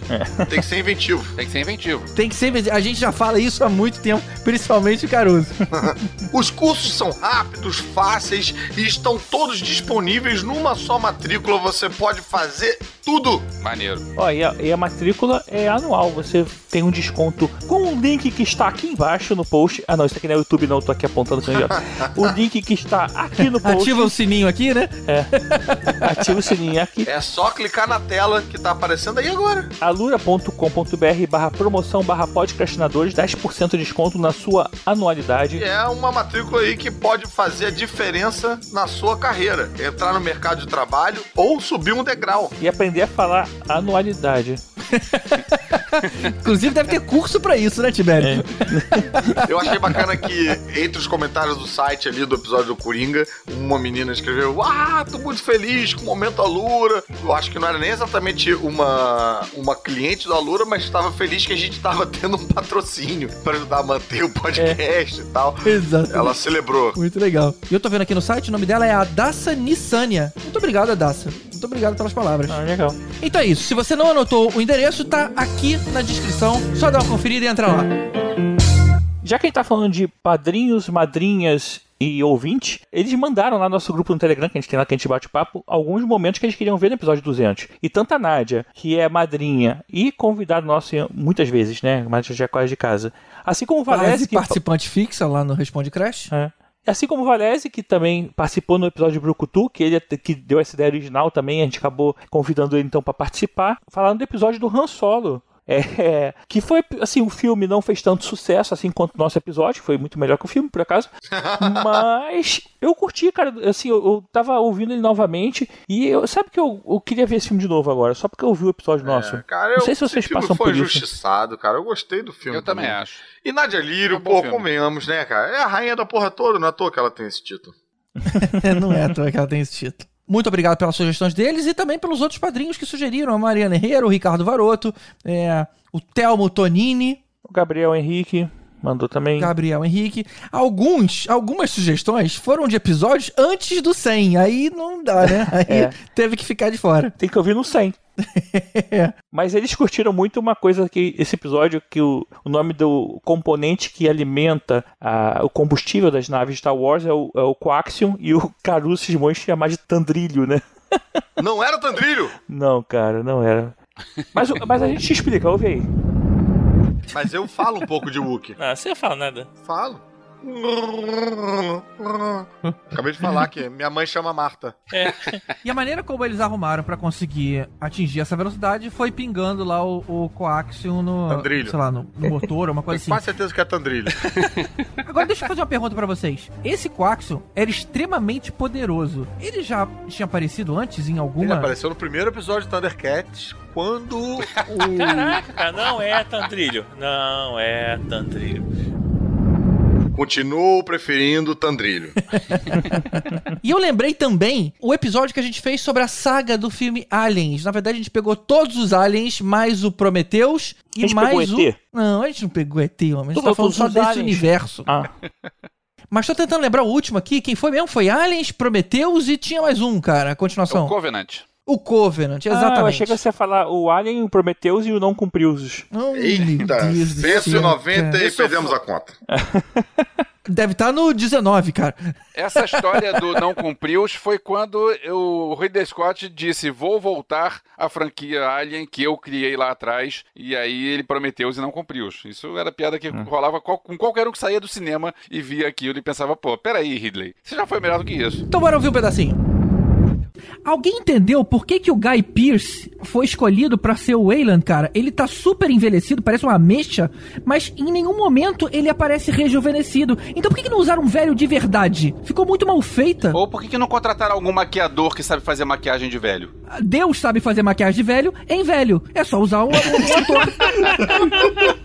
Não, é porque eles sabiam que usar nesse filme, no Covenant, ia precisar fazer ele jovem, e aí botaram um Sabiam cara que ia botar no Covenant, pois é. Acho É, que pois é, cortaram no- as cenas dele jovem também do Prometheus. Ele aparece na, na divulgação, na- no, no material de marketing, ele aparece jovem. O TED Talk é com ele jovem.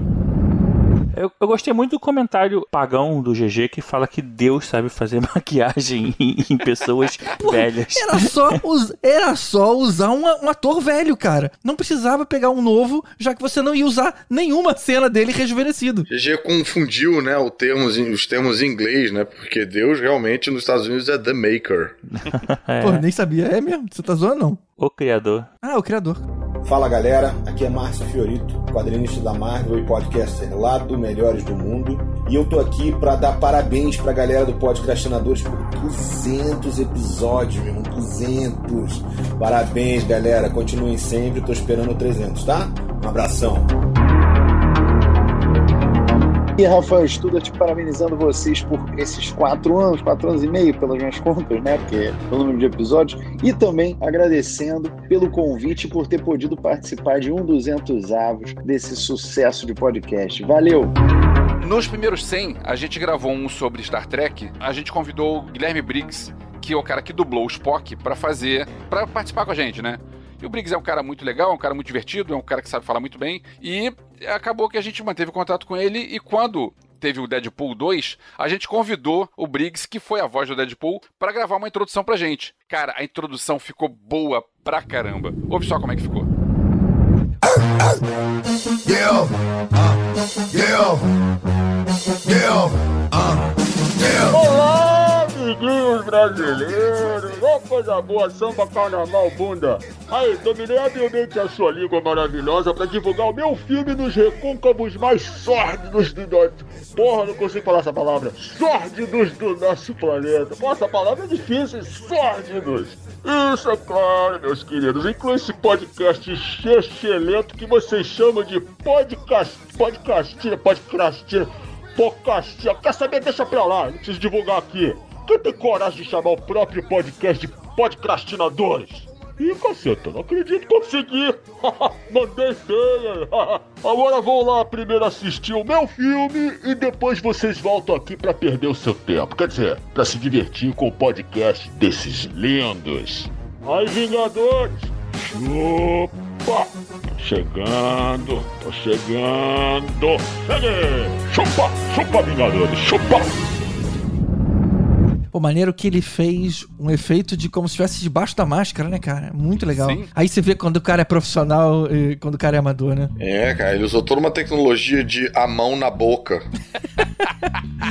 Não é a tecnologia, é ter a percepção pra fazer isso, cara. É, não. Muito o, legal. O, o Briggs, eu, cara, eu sou fã do Briggs desde Freakazoid, cara. E realmente ter a voz dele, ter uma participação de luz como essa, como o Elvis bem selecionou aí no nosso podcast, cara, é um quentinho no coração. Maneiro que naquele episódio antigo de Star Trek, ele gravou a chamada do episódio com a voz do Freakazoid. Lembra? A gente ria que nem Ah, condenado. cara, esse- verdade, cara. Esse foi um dos momentos mais engraçados de toda a história do podcast. Eu coloco o top 3. Esse, o Eduardo Miranda revoltado em algum dos Star Wars que a gente fez, e a história do gordinho e Não, o Caruso. não vai falar a história do gordinho. Esse ouvinte que quiser, procura. Vira easter egg. Procura lá, Guardiões da Galáxia 2. Pô, deixou de ser easter egg, você entregou. É, ele tem duas horas pra achar, né? É, vai acabar dormindo que nem o gordinho. Só lembrando, pessoal, aí que esses são poucos dos 100 episódios que temos aí nesse período de dois anos e pouco, mais ou menos, que acho que dá esse, esse trecho entre episódio 100 e episódio 200. E a galera, a gente convida todos a ouvir, a maratonar o episódio. Inclusive, lá no meu trabalho, é, eu consegui convencer os amigos meus a ouvir o episódio de The Boys, que eles queriam conversar sobre The Boys e não tinham com quem conversar porque a galera não tinha visto. Eu falei, cara, faz o seguinte: ouve o episódio, conversa com a gente lá. E eles agora estão ouvindo todos os episódios. Que maneiro. Que legal. Tá ouvindo. Não, e fica também o convite para os ouvintes dizerem aí quais são os momentos preferidos dos episódios preferidos deles e deixar lá no nosso site, né, ou no Facebook, deixar na área de comentários ali também. Quem quiser pode comentar no Instagram também, não é verdade? No arroba podcast. A gente sempre gosta de ouvir e trocar essa ideia com a galera. Então, senta o dedo lá no site. E se você é ouvinte recente nosso e tem preguiça, caramba, não vou ouvir 200 episódios, no nosso site tem uma aba episódios com uns filtros muito legais na lateral. Então você pode entrar lá e escolher é, um jeito mais fácil de ouvir. Você pode escolher por tipo, se você quer filme ou série, ou por formato. Tipo assim, eu quero é, episódios sobre personalidades, episódios sobre sagas, episódios sobre rankings, quando a gente faz top 15, top 10, top 20, é, coletâneas, blockbusters, por gênero. Você pode escolher, eu quero episódio de comédia, eu quero episódio sobre musical, sobre policial, sobre quadrinhos. O site é bem divertido de navegar, né? Ele tem uma navegabilidade ali que E ainda tem um que são os nossos preferidos. Se você tiver pouco tempo, começa por eles, que é uma, é uma boa maneira de introduzir você aqui no. De ser introduzido pelos podcastinadores. That's what she said. Eu também queria fazer um convite pro pessoal, pra galera que mandou esses parabéns aí pra gente durante o episódio, lá no Instagram. A gente vai botar o vídeo deles mandando também lá no Instagram, nossos stories. Então, assim, deve ter coisa todo dia. Pessoal, pra acompanhar lá também, que a gente bota sempre conteúdo lá, botamos as capas que não foram ao ar, né? Os Sim. originais, sempre tem uma votação. Muito bem lembrado, Tibério. E é uma oportunidade também das pessoas, às vezes, conhecerem os rostos daquela voz. Porque às vezes a pessoa conhece a voz, mas não conhece o rosto. E aí, cara, lá no Instagram, tá lá, arroba podcast. Vai ter o story de todo mundo. Muito legal. Eu ouvi uma pessoa falando outro dia no Twitter: ouvir podcast é ficar imaginando as pessoas pelas vozes delas e falhar miseravelmente. Saudações pessoal, aqui é o Felipe do Passaporte Orlando. Queria aqui deixar meus parabéns pro Podcastinadores pelo episódio número 200. É uma marca realmente impressionante. É um podcast que eu sempre adorei muito. E hoje eu fico ainda mais feliz de poder chamar todos vocês de meus amigos. Então, vida longa e próspera. Olá, eu sou o Marlos, o catedrático, sou lá do Player Select, e eu tô aqui para dar um grande abraço nos podcastinadores, essa galera que tanto me ajudou nas minhas noites em claro aí. Um abraço a todos, que venha 300, 400 episódios. Caramba, hein, galera? Muitas lembranças, muitos momentos, muitos episódios. Vocês já pararam pra imaginar como é que seria a vida se a gente nunca tivesse feito esse podcast? A Marvel anunciou a série What If? O que aconteceria se? E chegou a hora de respondermos a pergunta: o que aconteceria se não existissem os podcastinadores? Vamos imaginar uma cena na JediCon de 2013. Ei, Caruso, Caruso! Pô, te vi lá no palco, cara. A abertura foi maneira, hein? Ah, mandou pô, bem. Obrigado. É, você é do Conselho Jedi, né? É, é Robério? É Tibério. Tibério. Ah, tá. Bem, eu parei agora, vou ali na praça de alimentação beber alguma coisa. Quer vir junto? Opa, bora lá. Pô, cara, eu sei que tu curte quadrinho. Tem acompanhado essa parada aí do Dr. Octopus que assumiu o corpo da aranha? Ah, bicho, isso aí é uma palhaçada. Não vai durar duas edições. Ah, sei lá, cara. Os caras se amarram pra isso. Ih, não é o Elvis ali? O cantor? Não, cara, é o Elvis. Ele é do Conselho Jedi também. Ah, tá. Opa, tudo bom? Opa, prazer. É o Vécio, né? Isso. Fernando Caruso. E aí, Tibério, você chegou a ver o vídeo de abertura? Caruso, você viu? É, eu vi, cara. Muito tosco. É. Nossa. Fui eu que fiz. Mas maneiro, não, mas bem feito. É, assim, tipo, a galera fez com, com, com garra, né? Ah, não zoa não. Ficou maneiro sim, Ih, cara. olha lá o GG. É o GG ali? GG? Cadê ele? Só tô vendo uma mochila enorme. Ah, tem um GG na frente da mochila. GG! Opa, galera, beleza? Cara, se liga no que eu tenho aqui. Olha esse microfone que eu comprei.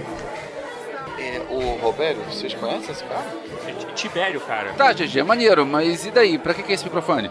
Cara, dizem que é um microfone muito bom pra gravar podcast, né? É, podcast? Você curte isso? Sei lá, cara, não muito, mas eu tava afim de ver como é que edita, sei lá. Caramba, deixa eu ver isso aqui. Eita! Putz, cara, foi mal. Puxa. Bom, deixa pra lá então. Isso ia dar muito trabalho mesmo. E aí, o que vocês contam de novo? Pô, vocês viram o novo Kick-Ass 2 no cinema, cara? Já saiu, é? Vi não, cara. É bom? Assim, acho que você ia gostar da música tema.